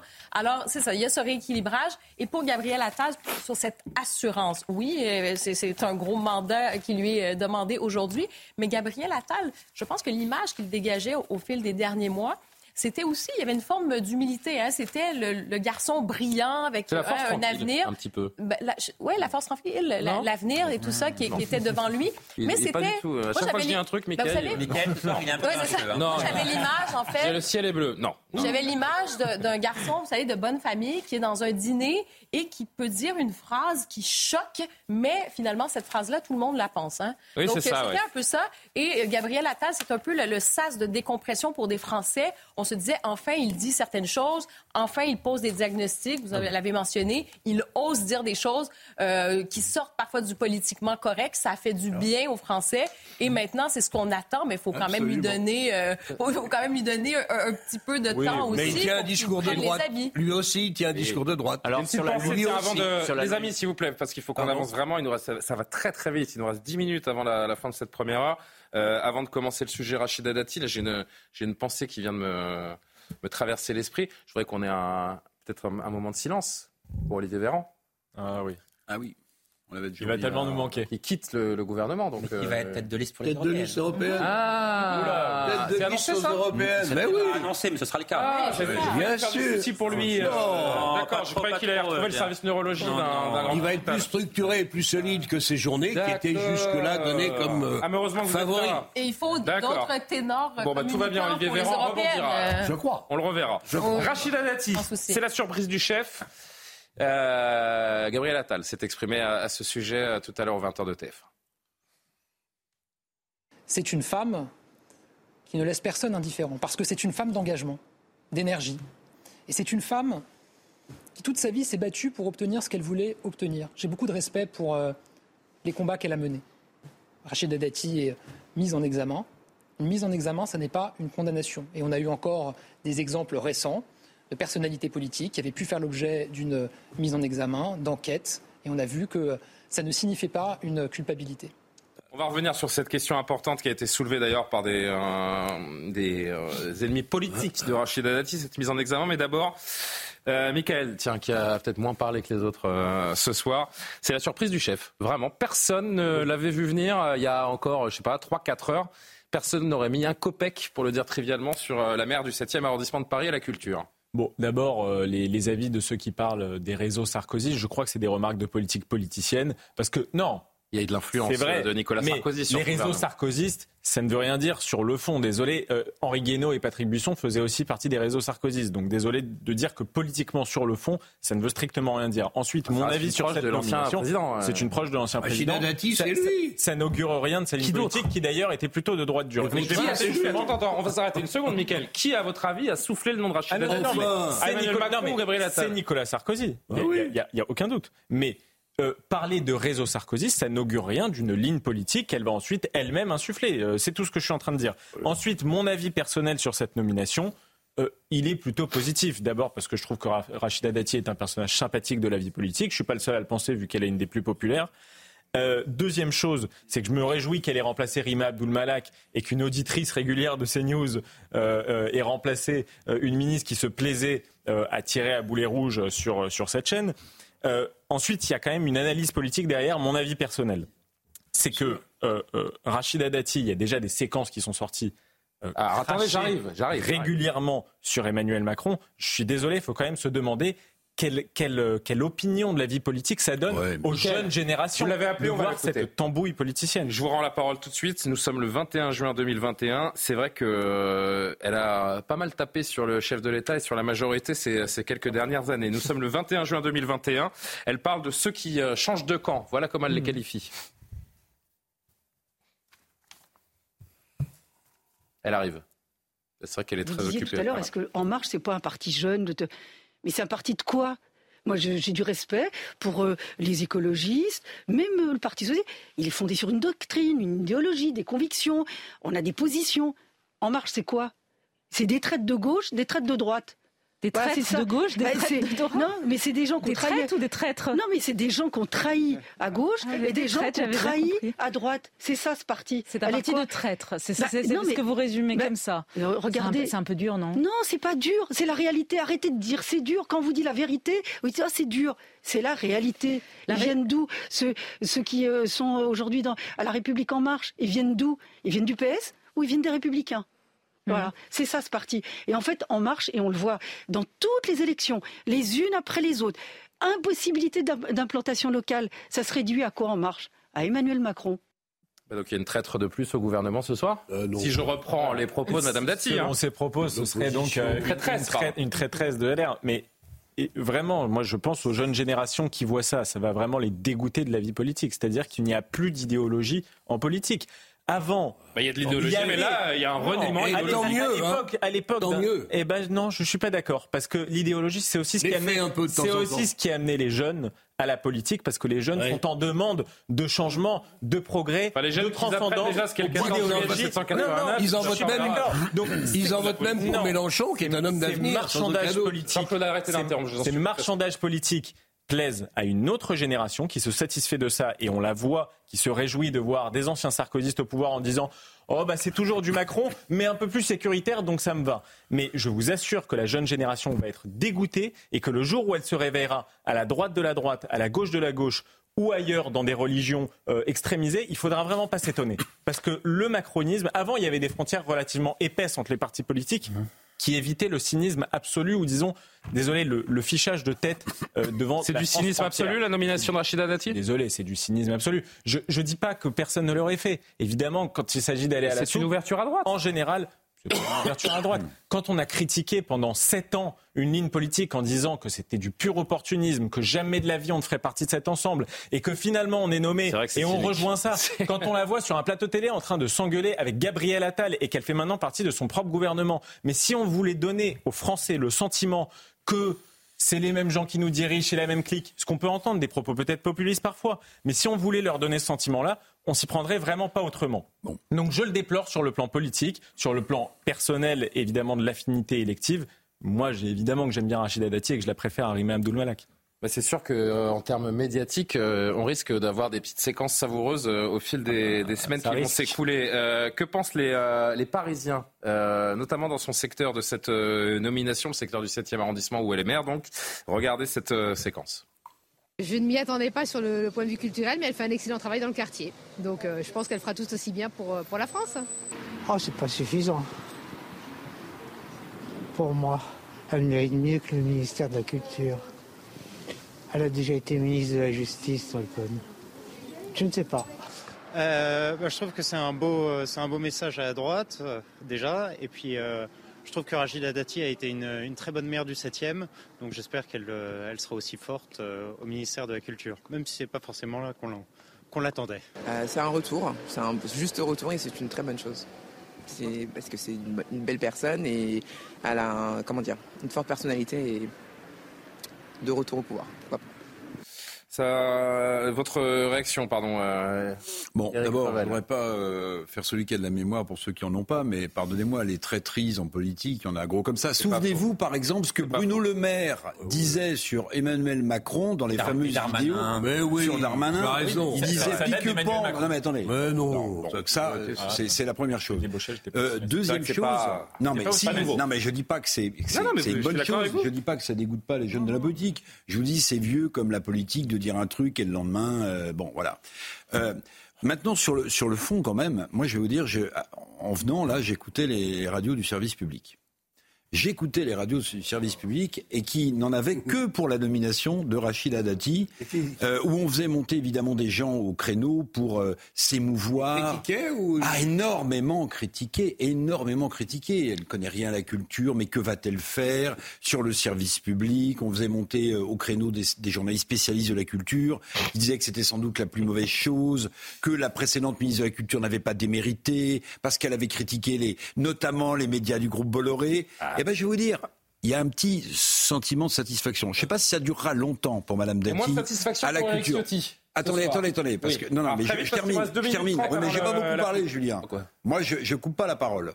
Non, ce que je veux dire, c'est qu'il y a un petit sentiment de satisfaction, en tout cas, qui m'anime, c'est de voir une partie de cette gauche qu'on entend beaucoup sur les médias du service public être en PLS ce soir, en position latérale de sécurité, en recherche d'oxygène, en essayant de prendre sa respiration depuis la domination de Madame Dati à Valois. C'est pas grand chose, mais ça m'a fait ma soirée. Ben voilà, il va mieux. Après le 9-0, en plus, ça fait du bien. Euh, Eric Ciotti, donc, qui, euh, pour qui ça passe mal, hein, la, pilule ce soir, Rachida Dati à la culture, puisqu'elle est, elle est exclue euh, du parti Les Républicains. Rachida Dati, dit-il, sur son réseau social, a fait le choix d'entrer au gouvernement. Elle se place en dehors de notre famille politique. Elle ne fait désormais plus partie des Républicains. Nous sommes dans l'opposition. Nous tirons donc les conséquences de son choix avec euh, regret, ça passe mal à droite, c'est le moins que l'on puisse dire, Yohann Usaï. Oui, parce que les débauchages personnels ont fait beaucoup de mal à droite et aux républicains depuis 2017, c'est certain. Et là, c'est un nouveau que dur, parce que des, des, des ténors au sein des républicains, il n'en reste plus tant que ça, en réalité. De là dire que c'est le coup de euh, grâce? C'est jamais le coup de grâce, mais ça, ça, ça, complique encore davantage les choses pour les républicains. Mais si Rachida Dati, elle entre au gouvernement, ça n'est pas parce qu'elle est passionnée par la culture. Elle, elle n'a jamais montré qu'elle s'intéressait à la culture. Elle n'a jamais beaucoup parlé de culture. voilà. Si elle entre au gouvernement, c'est parce qu'elle pense d'abord à elle, elle pense à ce que ça va lui apporter personnellement et qu'est-ce que ça va lui apporter. Qu'est-ce que ça va lui apporter Eh bien, ça va. Ça va la mener à l'hôtel de ville de Paris, ça? Eh bien, peut-être plus facilement, oui, bah parce que si elle arrive effectivement à être à la fois les municipales, c'est pas en 2026. 2026. donc c'est à dire qu'elle est... quand bien même euh, elle réussit dans ce gouvernement, elle partira en 2026. De toute façon, elle sera candidate à la mairie de Paris, c'est sûr, c'est son obsession. Elle ne pense qu'à ça. Elle aura le soutien des macronistes. Donc, elle aura effectivement, si elle est, en entrant au gouvernement, elle se dit qu'elle aura le soutien de Renaissance, des macronistes, et peut-être va-t-elle essayer de négocier durant les prochains mois, les prochaines années, le soutien des Sachant républicains. Que Paris n'est jamais passé à droite depuis que euh, la, mairie existe. Donc c'est une chance, c'est une bonne chance de battre Anne euh, Hidalgo. Bah, stratégiquement, si, à droite, non, mais depuis, euh, oui, non, une bêtise. Mais stratégiquement, je trouve que pour elle, c'est extrêmement bien joué. Elle ne s'est pas ralliée sans avoir un petit bénéfice quelque part, et peut-être même un gros elle bénéfice. Elle avec Emmanuel Macron directement. Il n'y aurait pas un tel reniement et un tel cynisme s'il n'y avait pas une carotte au bout, c'est sûr. Eric Tegner, en 20 secondes avant de marquer notre dernière pause de la soirée. Oui, après avoir parlé de marketing, de com, de politique, etc., j'aimerais rappeler deux choses sur le fond au sujet de Rachida Dati. D'une certaine façon, c'est pas simplement la Sarkozy Connection qui arrive, c'est aussi la Qatar Connection. On voit ce qui est les accusations sur Darmanin. On sait il faut le dire, que Rachida Dati est une soutien fervente du Qatar. Et ça, c'est mis en avant. Et je pense que sur les éléments de fond, quand on dit que c'est une droitisation aussi du gouvernement, c'est important de le rappeler. C'est important de rappeler une deuxième chose aussi, c'est que Rachida Dati est connue pour être une fervente soutien de l'Azerbaïdjan face à l'Arménie. Et ça, c'est extrêmement important. Et il ne faut pas l'oublier non plus quand on parle de, Rachida Dati et de cette supposée droitisation en raison de son ralliement. Il y en a une qui a commenté euh, avec... Euh, tout le venin possible la nomination de Rachid Madame Hidalgo. Ah, évidemment, Anne Hidalgo. À votre avis. Je le tease. Ah on ne va pas le voir. Ah on le voit pas, on le voit. Je sais pas que les gens euh, restent. J'essaie de ah donner envie. Hein. Vous savez comment ça marche. Euh, restez avec nous. Anne Hidalgo qui commente l'arrivée de Rachida Dati à la, culture. Quand on sait et quand on voit, on vous remontrera d'ailleurs quelques petites séquences, restez vraiment avec nous.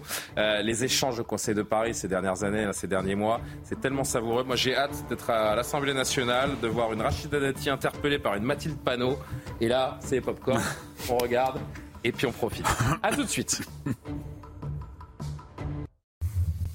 Quasiment 23 heures. On poursuit nos discussions de Soir Info dans un instant autour notamment de ce remaniement et particulièrement de Rachida Dati nommée à la culture. C'est la surprise du chef. On continue d'en parler juste après le rappel de l'actualité. Il est 23 heures. Merci de nous rejoindre donc sur CNews. Marine Vidal.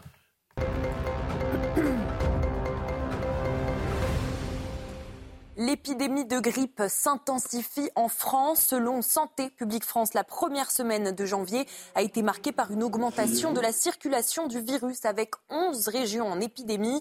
Quant au Covid-19, il continue de circuler activement. Les virus respiratoires restent à un niveau élevé à l'hôpital. Nouveau rebondissement dans l'affaire Delon. Un médecin a été saisi pour évaluer l'état de santé de l'acteur de 88 ans après les demandes de mise sous protection judiciaire formulées respectivement par l'avocate d'Alain Delon et celui de son fils Anthony. Le parquet de Montargis a assuré que cette procédure ne fera l'objet d'aucune autre communication.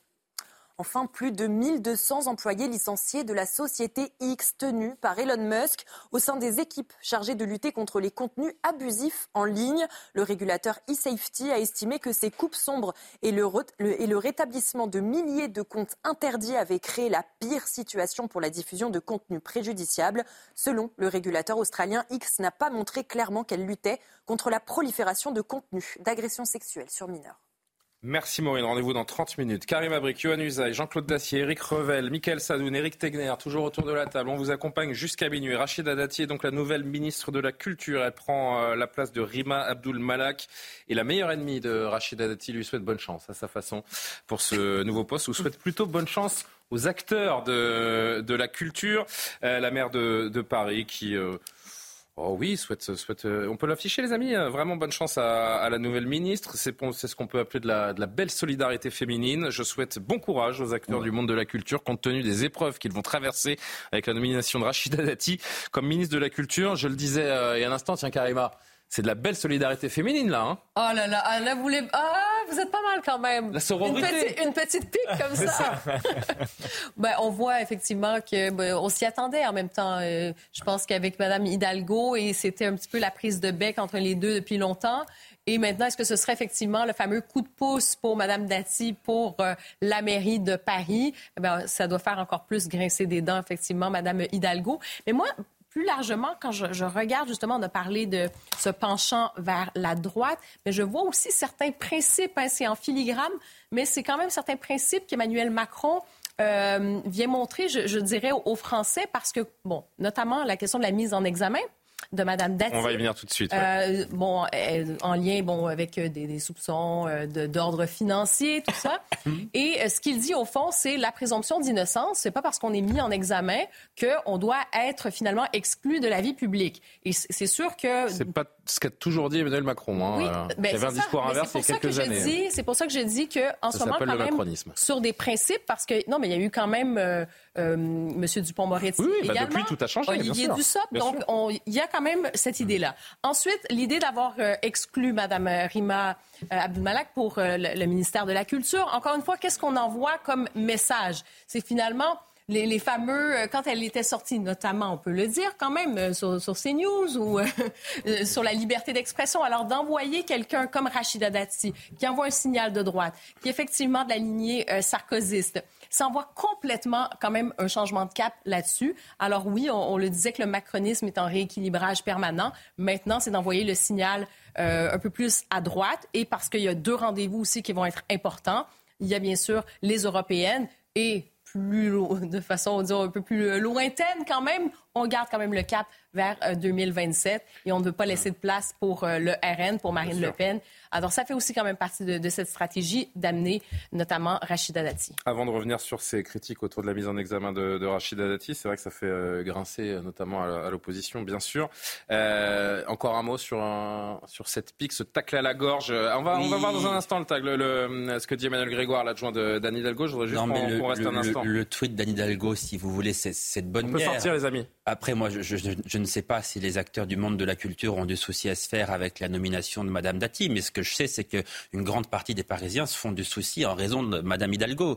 non, mais franchement, au-delà du talc de Madame Hidalgo, mm. euh, elle est un petit peu incongrue quand même cette nomination à la culture. Qu'est-ce qui, dans le parcours de Rachida Dati, la rattache de près ou de loin à, non, mais, justement un attachement à la culture Non, mais c'est ce que je vous disais tout à l'heure. Son objectif, c'est Paris, donc elle est nommée là, peut-être. Donc on aurait pu la mettre n'importe où. mais on aurait pu la mettre n'importe où, ah si vous voulez. C'est pas, pas Oui, oui. Bah, les acteurs de la culture je, je, suis d'accord avec.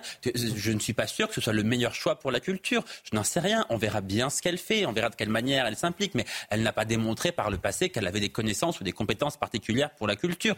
Peut-être ne le sait-on pas. Je n'en sais rien. Oui.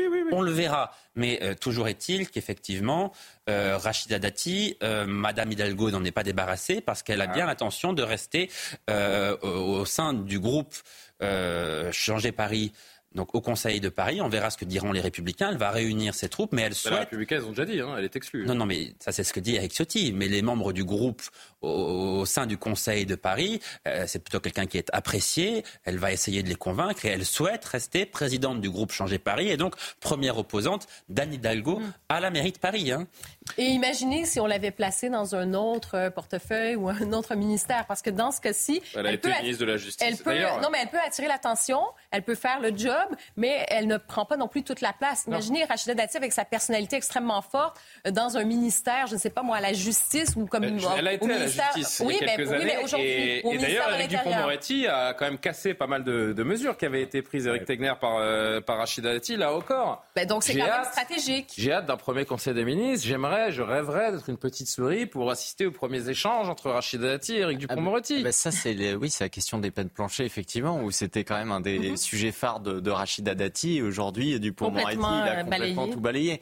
Euh, c'est pareil, quand on parle de droitisation du gouvernement, je suis désolé, en fait, on a toujours un ministre de la Justice aujourd'hui, Dupont-Moretti, qui en fait est responsable de ce laxisme judiciaire à l'égard des délinquants dont on parle très régulièrement sur CNews. Mais vous savez, être ministre de la Culture, ça donne certaines possibilités, certains pouvoirs aussi. Et moi, j'aimerais lui donner une idée, Rachida Dati. On verra bien ce qu'elle va en faire. Chaque année, Libération, cette année, l'année dernière, par exemple, a touché 11 millions d'euros de subventions. Ça dépend du ministre de la Culture. Comme beaucoup de, quotidiens et de, médias. Hein. Mais pas valeurs actuelles. Valeurs Actuelles, c'est un peu d'une certaine façon le libération de la droite. Est-ce que Valeurs Actuelles n'a pas, n'a plus de subventions depuis, il me semble, 2014, donc ça fait près d'une dizaine d'années. Est-ce qu'il va y avoir ce fameux rééquilibrage, ce fameux en même temps également, avec cette possibilité d'avoir des médias peut-être que Valeurs Actuelles se vend un petit peu là où Libération euh, peine oui, mais le monde, à trouver des lecteurs. Le Monde aujourd'hui euh, a 400 000 euh, abonnés et pour autant c'est les premiers à recevoir des, subventions. Donc ça on verra bien aussi, hein, parce que quand on se rappelle de ce qu'a fait Nicolas Sarkozy lorsque justement ils avaient pris la culture. La culture, ils l'ont mis à gauche. Ah, elle a des chantiers. Hein. Elle a des chantiers. Pourquoi pas une réforme du service public la privatisation de l'audiovisuel. Allez savoir. Euh, on parlait de cette mise en examen. Tiens, un autre euh, membre de la mairie de Paris qui, euh, tacle la, nouvelle ministre de la Culture. Le premier adjoint à la mairie, c'est Emmanuel Grégor. On a entreaperçu ce, ce message sur les réseaux sociaux euh, tout à l'heure. On va le, revoir justement et y prêter plus attention. Avant, un ministre mis en examen devait démissionner. Maintenant, une mise en examen pour corruption peut être euh, nommé ministre. Rachid Dati est mise en examen depuis juillet 2021 pour corruption. Quelle inspiration pour le monde de la culture. Jean-Claude Dacier, on peut assumer de nommer quelqu'un qui est mis en examen désormais donc? Oui, c'est normal. Ça vous choque? Non, pas du tout. Pourquoi? Bah Parce qu'il faut que la justice aille au bout de son, de son parcours et qu'elle prouve la culpabilité d'un tel ou d'un tel. Ça me paraît euh, parfaitement euh, naturel. Et ce serait bien si dans ce pays, enfin. Mais, avant, un ministre. Euh, reprenons la, phrase de Grégoire. avant, un ministre de la Culture, mise en examen, un ministre tout court, pardon, mise en examen. C'est sûr que la jurisprudence a beaucoup euh, euh, bougé dans ce, dans ce domaine, mais je m'intéresse. Si elle est coupable, elle est coupable. La justice le dira d'ici quelques semaines ou de quelques mois. On verra bien, parce que l'affaire Carlos Ghosn, c'est quand même quelque chose d'assez compliqué. Hein on verra. Bon, elle va néanmoins en prendre plein la figure pendant quelques, quelques jours, quelques semaines. Mais elle a Oui, c'est clair, parce qu'elle elle pas, elle, elle fait pas partie du monde de la culture, qui globalement est évidemment à gauche, et qu'elle va considérer, ce monde va considérer que Rachid Lati, on se demande ce qu'elle vient faire euh, dans ce, dans ce, dans ce monde-là.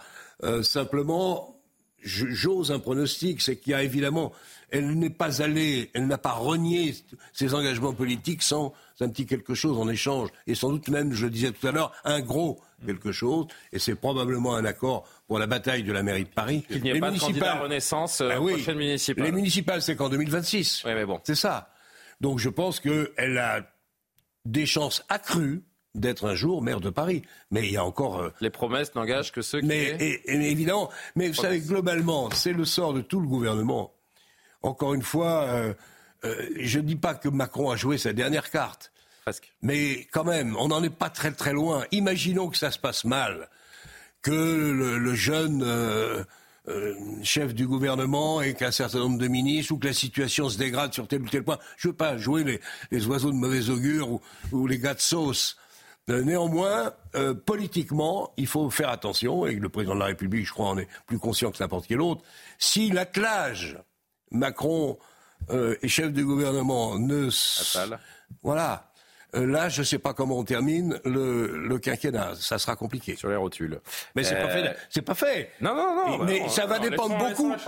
comme C'est pour ça que j'attends avec beaucoup d'intérêt. Peut-être me fais-je des illusions et suis-je trop naïf. Beaucoup d'intérêt la déclaration de politique générale du président de la République. S'il nous, nous fait encore du violon et raconte des cracks, alors là, on en reparlera d'ailleurs ici, je pense, dans les semaines qui viennent. Évidemment. Euh, Marion Maréchal pour euh, Éric Revel et Michael Sadoun, la réaction euh, donc de la candidate reconquête, eh, c'est la candidate aux européennes hein, de, de, reconquête, Marion Maréchal, on est d'accord. Rachida Dati est présidente du Conseil national des Républicains, la voici désormais ministre de Macron. La dissolution de LR dans, la, dans le macronisme est achevée. La droite, c'est définitivement reconquête. Les électeurs ne s'y tromperont pas le, le 9 juin. Commentaire, Éric?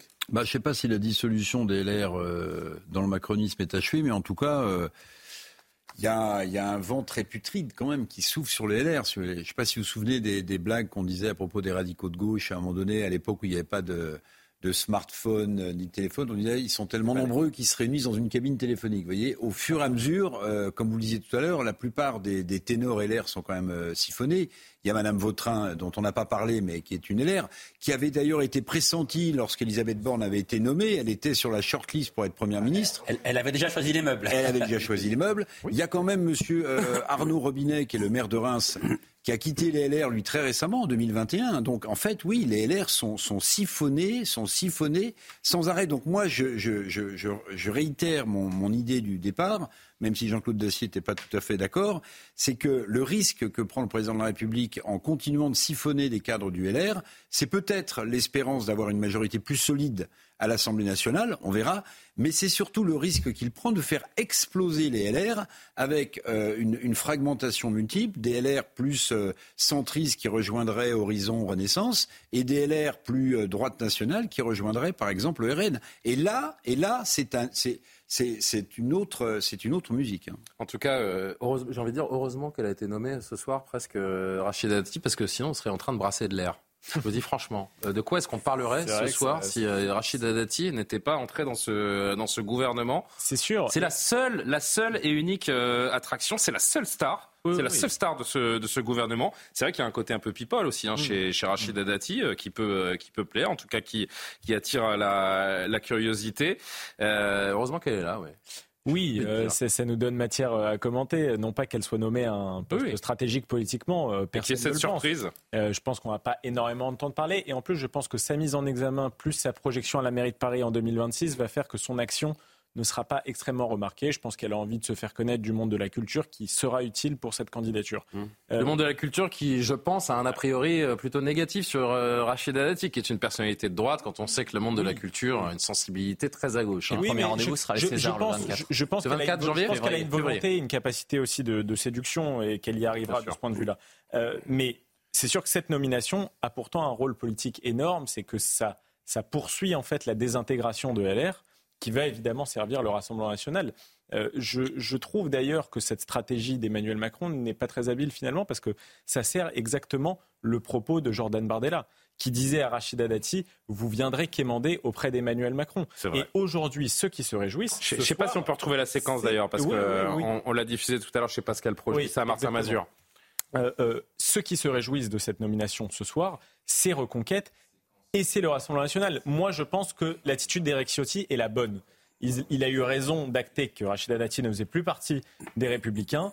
Parce que je pense que la seule manière d'exister encore pour les Républicains, c'est de tenir sur un noyau dur en attendant 2027 un candidat qui pourra peut-être porter un espoir et une majorité un petit peu plus large. Je pense que c'est la seule issue pour eux.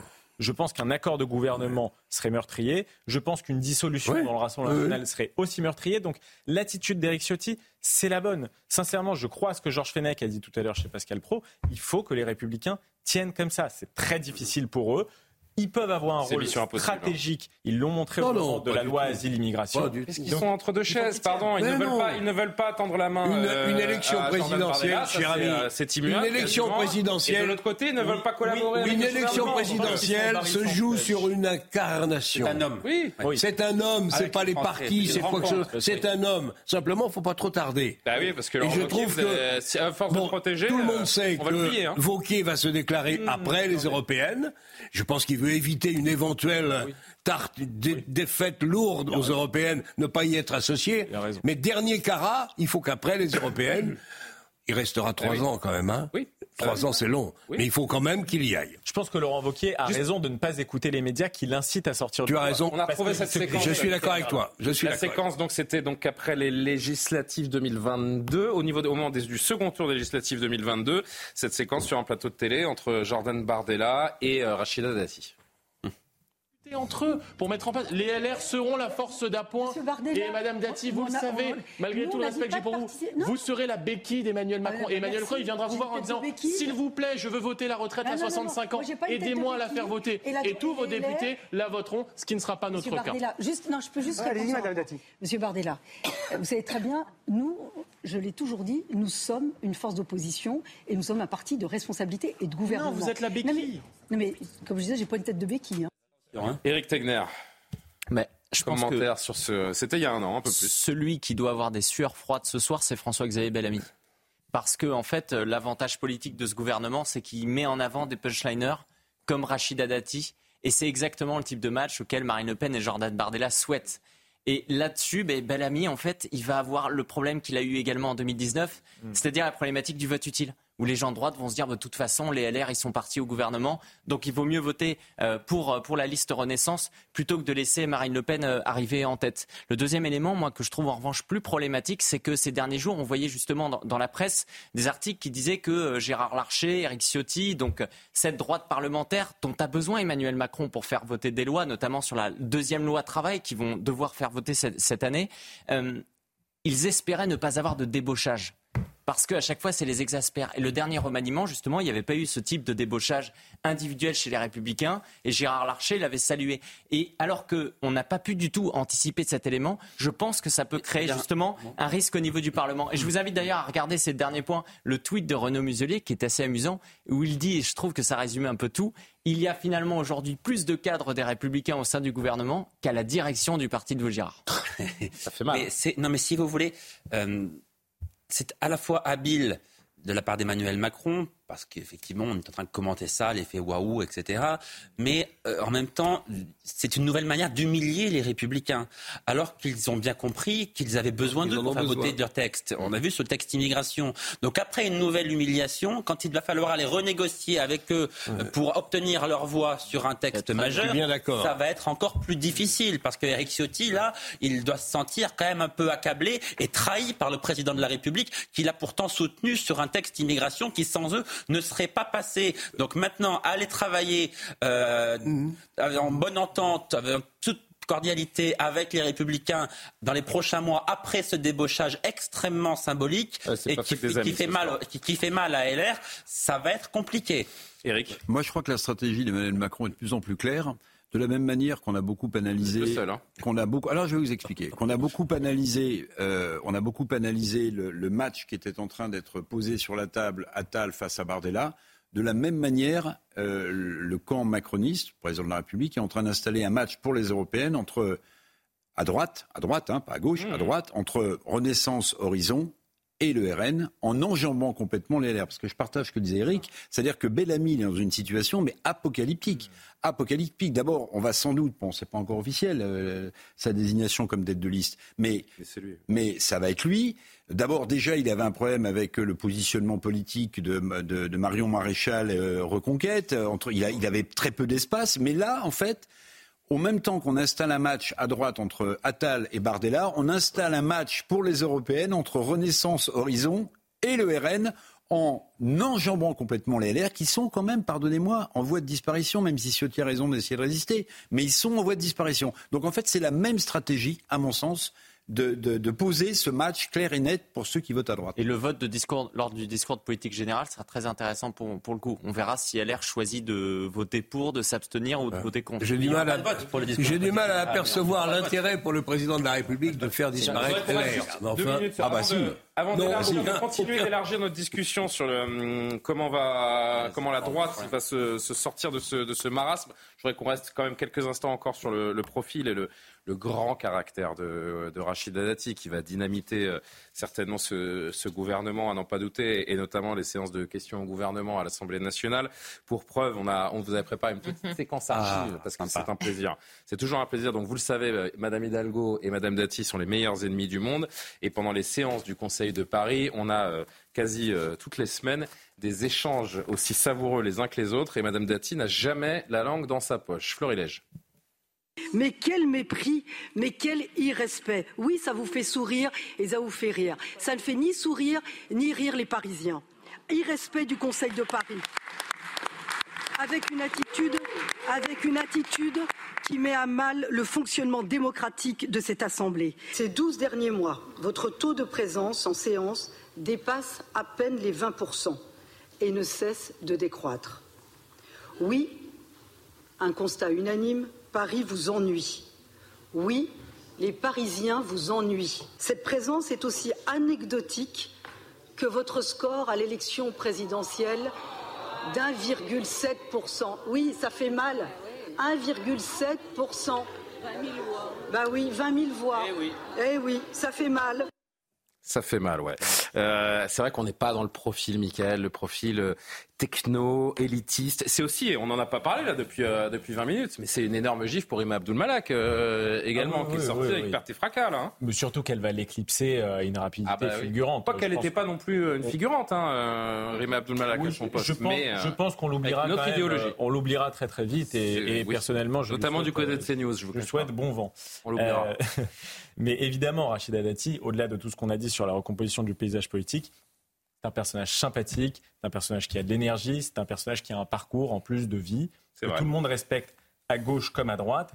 Et euh, c'est drôle, vous savez, je connais beaucoup de jeunes qui n'aiment pas la politique. C'est l'exemple même de la méritocratie. Ah oui, oui, même c'est un, un, personnage médiatique. je vous dis, il y a beaucoup de jeunes qui n'aiment pas la politique que je connais, mais qui aiment Rachida Dati. C'est vrai. Euh, voilà, je, connais même quelqu'un qui dit euh, Rachida Dati, cette reine. Je, je, vous assure, c'est quelqu'un qui. Rachida Dati, c'est? Cette reine. Cette reine? C'est une reine. Queen Rachida. Queen Rachida, bien sûr. Une icône, hein. elle, a quelque chose d'iconique. Elle, parle à une jeunesse parce qu'elle a un franc-parler. En effet, elle n'est pas techno. Après encore une fois, politiquement, elle ne, elle ne brillera pas euh, au ministère de l'Éducation, certainement pas. Mais en, la tout cas, euh, de, de, de, la culture, pardon. Ah, vous auriez le lapsus euh, Parce que j'avais oublié qui c'était. non, non, mais Amélie Oudéa Castera qui à la justice, à la justice, par contre, je trouve qu'elle aurait été très à sa place et que pour le coup, si on voulait acter un virage à droite, elle aurait été vraiment géniale. Je trouve que ça a été une bonne ministre de la Justice. Euh, bon, voilà, c'est à peu près tout ce qu'on peut dire de la, de, la sympathie que les gens ont pour Rachida Dati. D'ailleurs, elle avait fait une très bonne campagne municipale. Elle était partie assez loin et je crois qu'elle était arrivée à 36%, quelque chose comme ça, dans une ville qui, traditionnellement, vote plutôt à gauche. Donc euh, je pense qu'elle a toutes ses chances maintenant pour la mairie de Paris. Mais vous dites, bon, euh, vous auriez aimé peut-être la voir à la justice et tout ça. Quand je disais tout à l'heure qu'on lui a donné les clés de la culture, c'est aussi une question de personnalité. C'est-à-dire, vous donnez les clés à quelqu'un et vous dites, bon, faites ce que vous voulez. On n'a peut-être pas envie non plus de faire ça avec Rachida Dati. On peut quand même sentir qu'on a un certain contrôle, je pense, au sein du gouvernement. Et je veux juste rebondir aussi sur l'aspect, euh, bon, la culture, le milieu très à gauche dans la culture. Je pense qu'il faut faire quand même hein. attention euh, pour se dire que un ministre ne doit pas être absolument de gauche pour être ministre de la Culture. C'est complètement absurde. C'est-à-dire qu'il faut penser aussi que la culture, c'est quoi? C'est un patrimoine, c'est une histoire, c'est une valorisation de ce patrimoine. Et je trouve que ça a été assez euh, malmené quand même au fil des années, hein, quand on est dans cette critique. Elle peut d'ailleurs apporter un souffle un peu plus populaire à, la culture, qui est parfois un peu pas juste populaire. Pas juste populaire, c'est-à-dire que la culture, même, on peut dire plus largement occidentale, a été malmenée. On est beaucoup, on a parlé de cette idéologie du wokisme, on a du mal à enseigner euh, certaines zones, cette liberté de création, cette liberté de parole, cette liberté d'expression, que ce soit dans les médias, au théâtre. Donc, je, je pense qu'on peut aussi amener euh, cet élan, ce souffle et cette valorisation de la culture française qui peut rayonner à travers le monde, ne pas avoir honte euh, de se passer, au contraire, de, de montrer cette, cette, richesse. Et pour moi, ce n'est pas de gauche ou de droite, au contraire, ça appartient, le patrimoine culturel français, ça appartient à tous les Français et ça mérite d'être valorisé en toutes circonstances. Éric, un dernier mot Finalement, ce gouvernement aussi, il y a la question des européennes, mais aussi, c'est, on se rappelle Emmanuel Macron qui a dit que ça doit être l'année des fiertés. C'est-à-dire qu'il voulait remettre un peu du positif. il y a les Jeux Olympiques, mais quand on parle de culture, il y a aussi la réouverture de Notre-Dame de Paris le 8 décembre prochain. Et donc, évidemment que c'est quelque chose le qui compte pour lui. Du débarquement. Le, le débarquement. Et c'est la raison pour laquelle je pense qu'il a choisi cette fois-ci euh, de promouvoir des personnalités qui, pour le coup, vont prendre la lumière, alors qu'avant, il ne souhaitait pas. Je pense bah, justement à Gabriel Attal, etc. Il veut aussi redorer euh, l'image de la France à l'international. Ils vont prendre de la lumière, mais sans faire de Londres chef de l'État.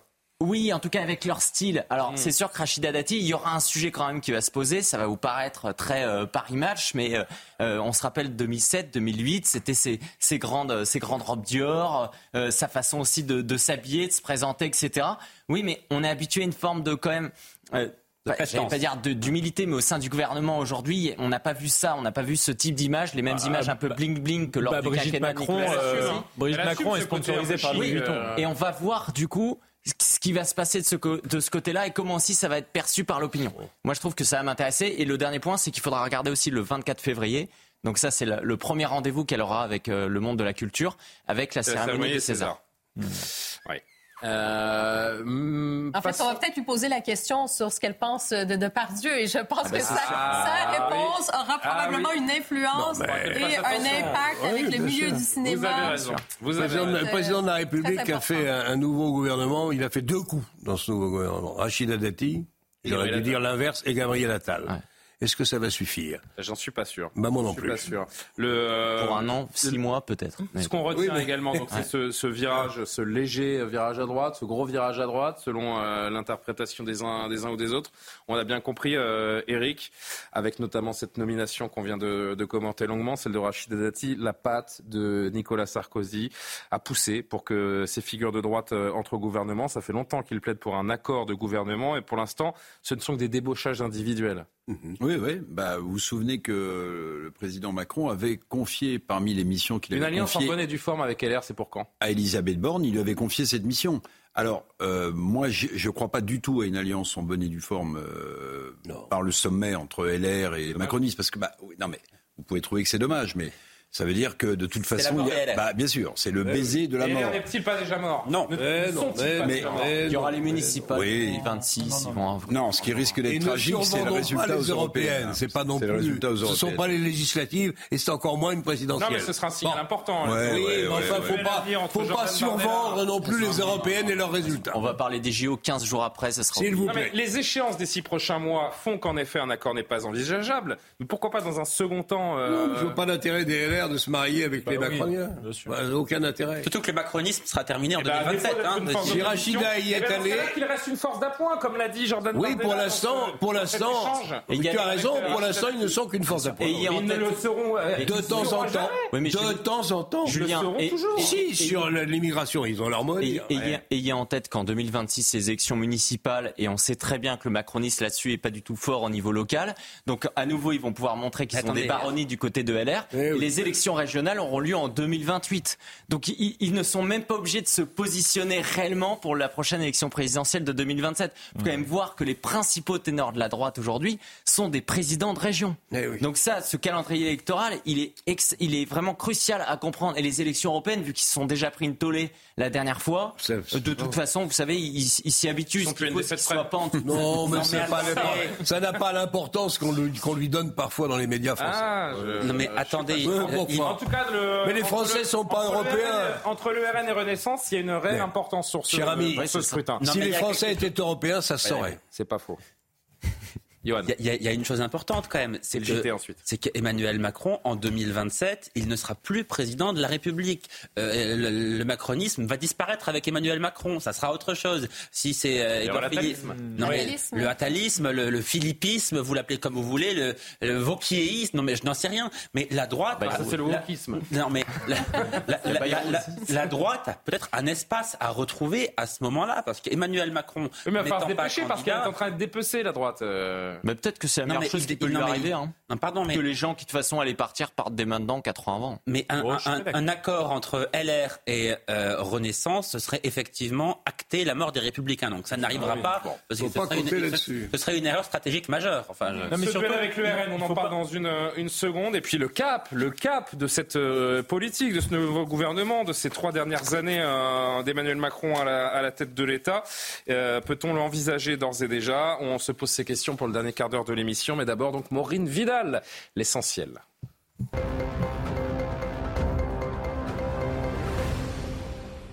Nouveau rebondissement dans l'affaire Delon. Un médecin a été saisi pour évaluer l'état de santé de l'acteur de 88 ans après les demandes de mise sous protection judiciaire formulées respectivement par l'avocate d'Alain Delon et celui de son fils Anthony. Le parquet de Montargis a assuré que cette procédure ne fera l'objet d'aucune autre communication. L'Équateur, toujours en guerre contre les bandes criminelles, quelques 178 gardiens et personnels administratifs sont retenus en otage dans les prisons du pays. Les mutineries par des gangs de narcotrafiquants se multiplient. Le dernier bilan officiel fait état de 16 morts. Une avalanche de violence déclenchée par l'évasion dimanche d'un redouté chef de gang nommé Fito. Enfin, Donald Trump dénonce de nouveau une ingérence électorale lors de la dernière ligne droite de son procès civil à New York pour fraude financière. L'ancien président américain est accusé avec ses deux fils d'avoir gonflé considérablement la valeur de leur patrimoine en 2010. La procureure générale de l'État de New York, Laetitia James, a porté plainte à l'automne 2022 pour fraude financière et leur réclame 370 millions de dollars de dédommagement.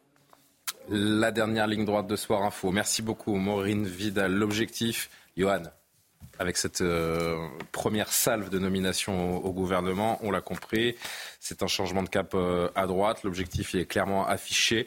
Euh, pour Emmanuel Macron, il ne veut pas être celui qui donnera les clés du palais de l'Élysée à Marine Le Pen. Ça, évidemment, il s'est présenté depuis 2017 en rempart face au RN. Alors, on voit bien que depuis 2017, ça ne marche pas, puisque euh, en l'espace de 7 ans, euh, le RN n'a jamais autant progressé, n'a jamais été aussi haut dans les sondages et n'a jamais eu autant de députés. Donc, pour l'instant, la stratégie d'Emmanuel Macron, le moins qu'on puisse dire, c'est qu'elle n'a pas fonctionné. Mais évidemment, euh, j'imagine les cauchemars d'Emmanuel Macron la nuit quand il s'imagine accueillant Marine Le Pen sur le perron de l'Elysée, la faisant monter dans son bureau pour lui confier les secrets d'État avant de redescendre et de partir lui-même de l'Elysée. Bon, si vous voulez, c'est le scénario cauchemardesque d'Emmanuel Macron euh, en, ce moment. Mais euh, après... Euh, L'autre message clair, c'est qu'il souhaite voir émerger un personnage pour 2027. Il s'appelle Gabriel Attal. C'est désormais certain. Bah, en tout cas c'est un fidèle, c'est l'une des personnalités qu'il apprécie le plus, sans doute. Je pense qu'il sait que Gabriel Attal ne le trahira pas dans l'immédiat, il ne cherchera pas. Dans l'immédiat, j'aime bien. Non mais, non mais parce que. Pardon, il ne trahira pas dans l'immédiat. Non mais parce que plus vous allez approcher de l'élection présidentielle, plus ceux qui auront l'intention de se présenter vont chercher à se démarquer du président de la République, vont chercher à essayer d'occuper leur propre espace, à faire leur propre positionnement. Donc évidemment, plus le temps passe, moins le chef de l'État aura le pouvoir. Chaque jour qui passe est un jour où le chef de l'État a un peu moins de pouvoir que le jour précédent. Et ça, plus on va approcher l'élection présidentielle, plus tout cela va s'accélérer évidemment. Après, si effectivement on entend en ce moment Gabriel Attal, Gérald Darmanin dire que la sécurité c'est la priorité des Français, le mot ordre qui a été répété 50 fois en 48 heures par Gabriel Attal, ordre, autorité, sécurité, évidemment c'est pour aller sur le terrain du RN. Il a nommé Gabriel Attal pas uniquement pour cela, mais aussi pour affronter, affronter Jordan Bardella aux élections européennes. Donc oui, effectivement, c'est une manière d'essayer de couper l'herbe sous le pied du Rassemblement national. Question simple, Eric Revel. Le RN est-il fragilisé par ce nouveau gouvernement? Peut-il être fragilisé par ce nouveau gouvernement? Bah, euh, Oui, enfin, il y a, y, a, y, a, y a, ça dans, dans la nomination d'Attal, c'est indéniable. Non seulement d'installer le match, encore une fois, entre Bardella et Attal, mais aussi... ce gouvernement le confirme-t-il? Mais, mais aussi de créer, euh, d'essayer de semer une certaine zizanie entre Marine Le Pen et Bardella, sans doute, parce qu'elle incarne une génération... Euh, euh, la, génération précédente et lui incarnerait à 28 ans la génération euh, montante. Donc il y a, y a, cette double idée. Mais euh, où Johan a, raison, euh, me semble-t-il, c'est que le, le, précédent plus jeune Premier ministre, c'était Laurent Fabius euh, qui avait été nommé par euh, François Mitterrand. Et il avait eu cette petite formule euh, quelques temps après sa nomination. Il avait dit lui c'est lui, moi c'est moi. Vous vous souvenez? Donc ça veut dire que l'appétit vient en mangeant, l'ambition vient en mangeant, vient, enfin se développe. Quand vous avez des responsabilités comme celle-là, même s'il y a très peu d'anciens premiers ministres de la cinquième qui ont été élus président de la République, à part Pompidou, et Chirac, en, fait, en fait, vous ne pouvez pas vous empêcher d'y penser à un moment donné, d'y penser à un moment donné. Donc après, est-ce que vraiment Attal n'aura pas cette ambition-là? Mais en revanche, pour bousculer, j'ai vu euh, Éric Tegner faire un peu la moue lorsque j'ai demandé si le RN pouvait être euh, sortir fragilisé de ce nouveau gouvernement. Euh, sur la forme, pas vraiment. Il faudra attendre évidemment de, connaître les premières mesures et de voir le, cap fixé par, euh, par cette équipe, par le, enfin, par le chef du gouvernement et le, chef de l'État. Mais euh, s'il n'y a pas une secousse, une grosse secousse régalienne d'ici 2027, euh, ça ne le fera pas. Parce qu'en l'État, le casting ne suffit pas. Non, mais c'est pour ça que de toute façon, le maintien d'Éric Dupont-Moretti au ministère de la Justice donne déjà cette réponse. On a vu les chiffres de l'insécurité hier, alors qu'il y a un Gérald Darmanin qui vient de LR, qui à chaque fois essaye de dire oui, je suis là pour la sécurité, l'autorité, le même genre de choses qu'on entend avec Gabriel Attal. Et pour autant, on a toujours eu une hausse considérable. Hein, je rappelle, plus 60% d'augmentation des faits de, de violence volontaire depuis 2017. Donc c'est pas rien du tout. C'est plus de 300 000, 300 000 par an. Donc ça, c'est des chiffres imputables à des gens qui se disent de la droite LR. Moi, sur Marine Le Pen et le Rassemblement national. Et peut-être que Gabriel Attal peut réussir là où Emmanuel Macron a, a échoué en incarnant. Euh, une espèce de, je ne sais pas comment le définir, mais d'un populisme du centre. c'est pas de l'incarnation maintenant. Ce ah qu'on veut, c'est des, résultats. oui, mais quand je dis incarner, c'est appliquer le fond avec. Euh, je l'ai peut-être mal exprimé, mais vous voyez ce que je veux dire. Vous savez, sur l'immigration, par exemple, on ne se rappelle pas, mais au mois de décembre, on a beaucoup plus entendu Bruno Le Maire parler de la loi euh, immigration, Gabriel Attal a été extrêmement discret. On ne connaît pas son positionnement. Et lorsque en fait, il s'est révélé à sa nomination à l'éducation nationale. C'est là où il a ici vraiment ce statut de, voilà, de volonté de, rapporter de l'ordre, de l'autorité, euh, et de revenir à des, à des valeurs. Euh, et vous savez, sur Emmanuel C'est assez consensuel quand même. Hein. Ça, ne relève, ça ne relevait pas d'une prise de courage euh, immense. Non, mais on n'avait pas entendu ça depuis un moment. Et le discours bah, euh, hier au commissariat, la prise de parole hier au commissariat aux côtés de Gérald Darmanin, en 20 mois, Elisabeth Borne n'a jamais tenu un discours de ce type. L'avantage de Gabriel Attal, c'est qu'il succédait à Papendia, ce qui lui facilitait un peu l'avantage pour. Oui, mais je dis même sur la sécurité hier, aux côtés de Gérald Darmanin, il a eu un discours fort qui ne ressemblait pas à Elisabeth Borne. On verra les actions qu'il implémentera. J'ai compris que maintenant, c'est cohérent. S'il veut agir sur la sécurité, il faudra aussi qu'il agisse sur l'immigration. Or, il me semble que sur la loi immigration qui est passée récemment, il n'a dit mot et qu'à mon avis, il n'a pas des positions extrêmement dures sur la question. Ça Pardon, Eric, évidemment la question de l'Europe derrière. Vous, vous, nous demandiez tout à l'heure de nous projeter. Moi, je pense qu'après 2024, Emmanuel Macron sait qu'il ne pourra plus gouverner. À partir de 2025, ah voilà, en 2025, ça va commencer justement à se préparer. Il n'y aura pas véritablement grand-chose. Donc aujourd'hui, ce qu'il faut, c'est se demander qu'est-ce qui va se passer cette année.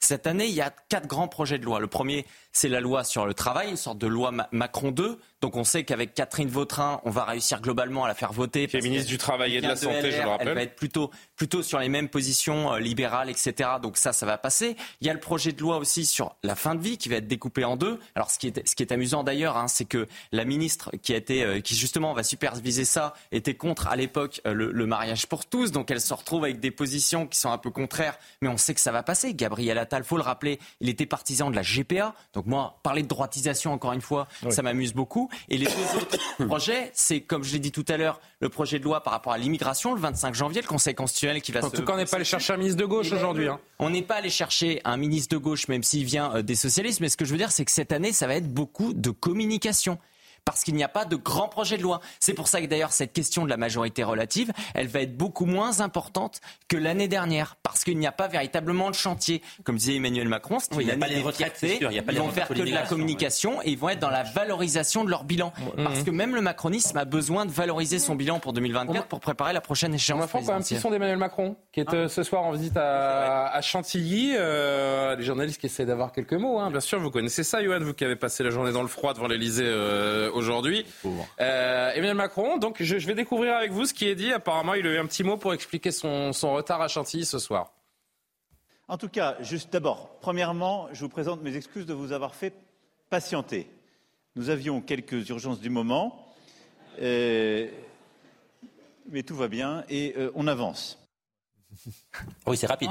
C'est sommaire. Oui, ça fait rire personne. Si, si, si, la, salle a souri. J'ai entendu la rumeur. Si, si, ça sourit. Enfin, il a pris un bide, vous trouvez là? Bah oui, il a pris un bide, oui. tout va bien quand même. Bon, tout va bien. Il aurait pu s'en passer. On l'entend. Mais Julien, alors attention, pas tous en même temps. Oui, alors finissez, Michael, et Eric reprend. Pour revenir un petit peu sur ce dont on parlait tout à l'heure, c'est-à-dire l'éclatement du paysage politique, moi je pense que la nomination de Gabriel Attal et de ce nouveau gouvernement ne va pas faire de mal au RN. C'est pas le même électorat, c'est pas exactement les mêmes idées. Évidemment, ils essayent de tendre dessus. On l'a vu sur l'éducation, on l'a vu aussi sur l'immigration, ça se rapproche beaucoup. Il y a une partie de la droite qui hésite quand même, qui hésite toujours entre voter pour LR, Renaissance ou pour le RN. Hein. Euh, elle, elle, est maigre, hein, parce que elle, franchement, elle, est maigre, mais ça peut faire une différence. Sur les quand questions, même. une partie de cette droite hésite encore. Hein. Sur les questions notamment européennes, c'est le sujet sur lequel Renaissance et le RN n'ont absolument rien à se dire. Je parlais davantage de la présidentielle, il y, comme ça. Vous il y aura une grande clarification, je pense, cette année euh, au, au, niveau des européennes. Euh, ça, ça n'est pas le même électorat, pas les mêmes idées. Oui. Je suis pas sûr que la nomination de, de, principalement de Parisiens en fait et de citadins qui ont l'air un petit peu de jeunes happy few va plaire à l'électorat du RN. Ensuite, moi, je vendrai pas la, la peau de, de, LR euh, avant de l'avoir tué.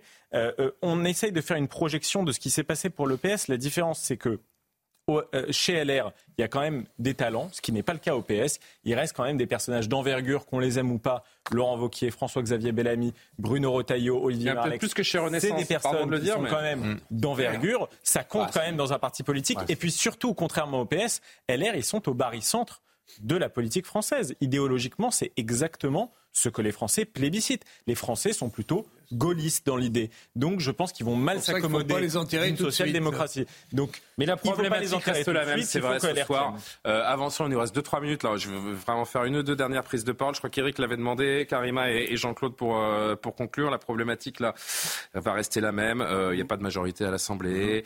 Euh, tout et ça, oui. tout cette, toute cette séquence des 48-72 dernières heures ne dit rien de la politique qui sera menée les trois prochaines années. C'est pour ça que le discours de politique générale, la prise de parole d'Emmanuel Macron, il va falloir une clarification très euh, claire et euh, enfin clarification très claire, c'est un peu un pléonasme, mais euh, il va falloir qu'elle soit rapide cette clarification. Il n'y a que ça qui compte. Johan a, Johan a 100 fois raison. Bon, je rappelle que dans tous les sondages, On ne voit rien la, ces la première jours. priorité des, Français, c'est le pouvoir d'achat, la ouais. santé, l'immigration et la sécurité. Point final. Tout ça, c'est bon.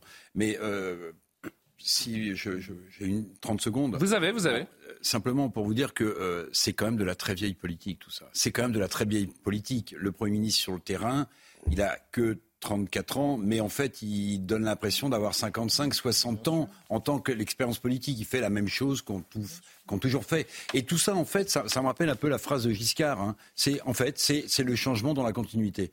La oui, façon de faire de la politique, c'est le changement de la continuité ce nouveau gouvernement, c'est le changement dans la continuité. Sauf que Giscard rentrait, rentrait des budgets à l'équilibre. Ah oui. Lui. Euh, il, le, moi, je me demande, je non. vous dis franchement, ce 74, soir, je me demande si le pays aurait pas mérité autre non, chose. 74, de la dernière a... année, on a eu un budget à l'équilibre. Ensuite, ça n'a été que des déficits. ce soir.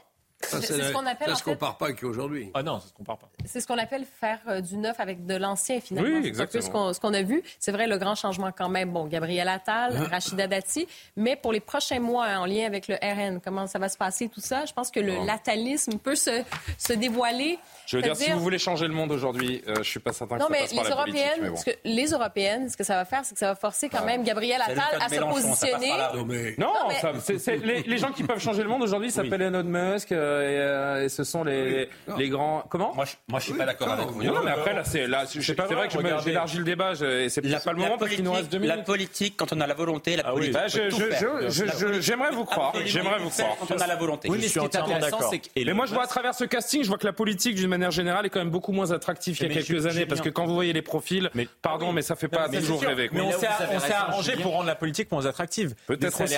Peut-être aussi. non cumul des mandats, une transparence qui leur rend la vie impossible.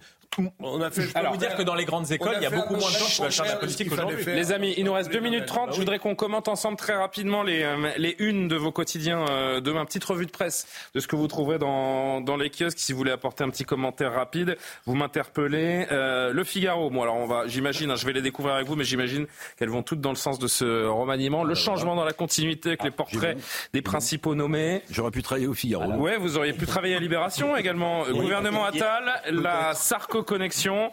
Ouais, ils ont pas. Eh, franchement, Libération, Libération, c'est ils sont très moyens parce qu'ils auraient pu choisir. euh, Oh là c'est- là ils là la mettent pas en valeur. C'est vraiment. euh, c'est ni fait ni à faire. Aujourd'hui en France, le Parisien, la surprise Rachida Dati, gouvernement Attal, la mère du 7e, ancienne ministre de Nicolas Sarkozy nommée à la culture. Il y a un papier sur euh, Jonathan Daval, d'ailleurs, sa vie en prison racontée par sa mère. Par ailleurs, les échos, les choix tranchés de euh, Macron. On avance avec la presse régionale, les dernières nouvelles d'Alsace. Évidemment Rachida Dati est à la une. La surprise du euh, gouvernement Attal. Le Racing, cher Jean-Claude, qui replonge dans le grand bain au Vélodrome de Marseille demain soir. Hein. Il y a un match de, Ligue 1 apparemment entre les, deux équipes. Ça vous rappelle des souvenirs C'est loin tout ça. C'est loin, c'est loin, mais c'était beau. Ouest France, remaniement à minima, surprise à la culture. Qu'est-ce qu'on peut lire d'autre dans Ouest France demain L'hôpital qui il y a une appli pour aider les patients aux urgences. On pourra lire ça également dans, dans Ouest France. À droite, toutes pour Sud-Ouest, avec euh, ces photos des, euh, des, nouveaux visages ou des, euh, des nouveaux anciens, hein, comme on dit. À droite, toutes. Mais oui, il n'y a pas que moi qui ai l'impression que ce gouvernement vire à droite. Alors, Corse Matin, ah, c'est très fort. Corse Matin, regardez Corse Matin, on n'a pas Rachida Dati, mais on a Monsieur Cahuzac. Les Corses m'ont accueilli et protégé. Alors, attends, laissez-moi laissez lire. L'ancien ministre du Budget, Jérôme Cahuzac, a reçu Corse Matin dans sa maison de Pianotoli Coldarello. Dans un entretien exclusif, il revient sur sa condamnation pour fraude fiscale et sur les raisons pour lesquelles il a purgé sa peine en Corse où il vit désormais. Euh, Corse, terre d'asile. Donc pour, euh, ils, ont dû faire le bouclage avant le, oh du gouvernement. Ah, vous n'allez pas vous faire des copains, vous. Redites le nom du village parce que j'ai pas très bien compris. Alors, merci de me mettre dans la difficulté, mais je vois que Pianotoli Coldarel. Ah, d'accord, c'est bon. Pianotoli Coldarel. Cahuzac qui a sous-entendu qu'il serait peut-être candidat pour la présidentielle. Donc, ah, eh ben on attendait, on attendait plus que ça. Les Corses, voilà. Ah si, eh, ils ont bouclé après le remaniement, hein, puisque vous voyez qu'en bas à droite, remaniement en petit bandeau là, plusieurs poids lourds, dont Darmanin maintenu. Page 36-37. Il faudra le chercher le remaniement encore ce matin. Hein. mais, euh, mais écoutez, que voulez-vous? Et bravo, merci à nos amis corses qu'on aime et qui ont le, la chance de vivre dans le plus beau pays du monde, qui est l'île de beauté. N'est-ce pas? Ah bah si, ah bien sûr. C'est magnifique. splendide. Bon ben merci les amis. Hein. On a passé deux heures sur le remaniement. Il y en avait des choses à dire. On aurait pu faire une heure de plus. Mais on va aller se coucher quand même, hein, Jean-Claude. Reste maintenant à se préoccuper. C'était bien de vous avoir. Bon, et eh ben merci à tous. Merci à Martin Mazur, Coralie Deleplace, Céline Génaud. optimiste de la fin de J'ai pas entendu, je suis j'ai pas entendu. Il vient de dire qu'il reste maintenant à se préoccuper de l'état du pays. C'était Ah ouais. merci Jean-Claude. Le remaniement c'est bien, qu'est-ce qu'ils vont faire? C'est mieux. Est-ce qu'on peut vous aurez, vous aurez pas un petit message positif à passer avant qu'on rende l'antenne? Je par les temps qui courent, ça devient très très difficile. Moi j'ai un message positif. Oui. France. Non, mais pardon, c'est un peu personnel, mais je voudrais souhaiter un très très très joyeux anniversaire à ma sœur que ah j'aime beaucoup. Bon anniversaire. Et qui euh, en fait, je dirais pas à son âge parce qu'elle est très très jeune et qu'elle veut pas qu'on le dise. Mais je l'embrasse. Bon anniversaire Alice. Bisous. Euh, bonne nuit. À demain pour Soir Info. Merci de, penser à elle. La suite, euh, c'est évidemment l'édition de la nuit avec Simon Guillain. Bonne nuit à tous. À demain.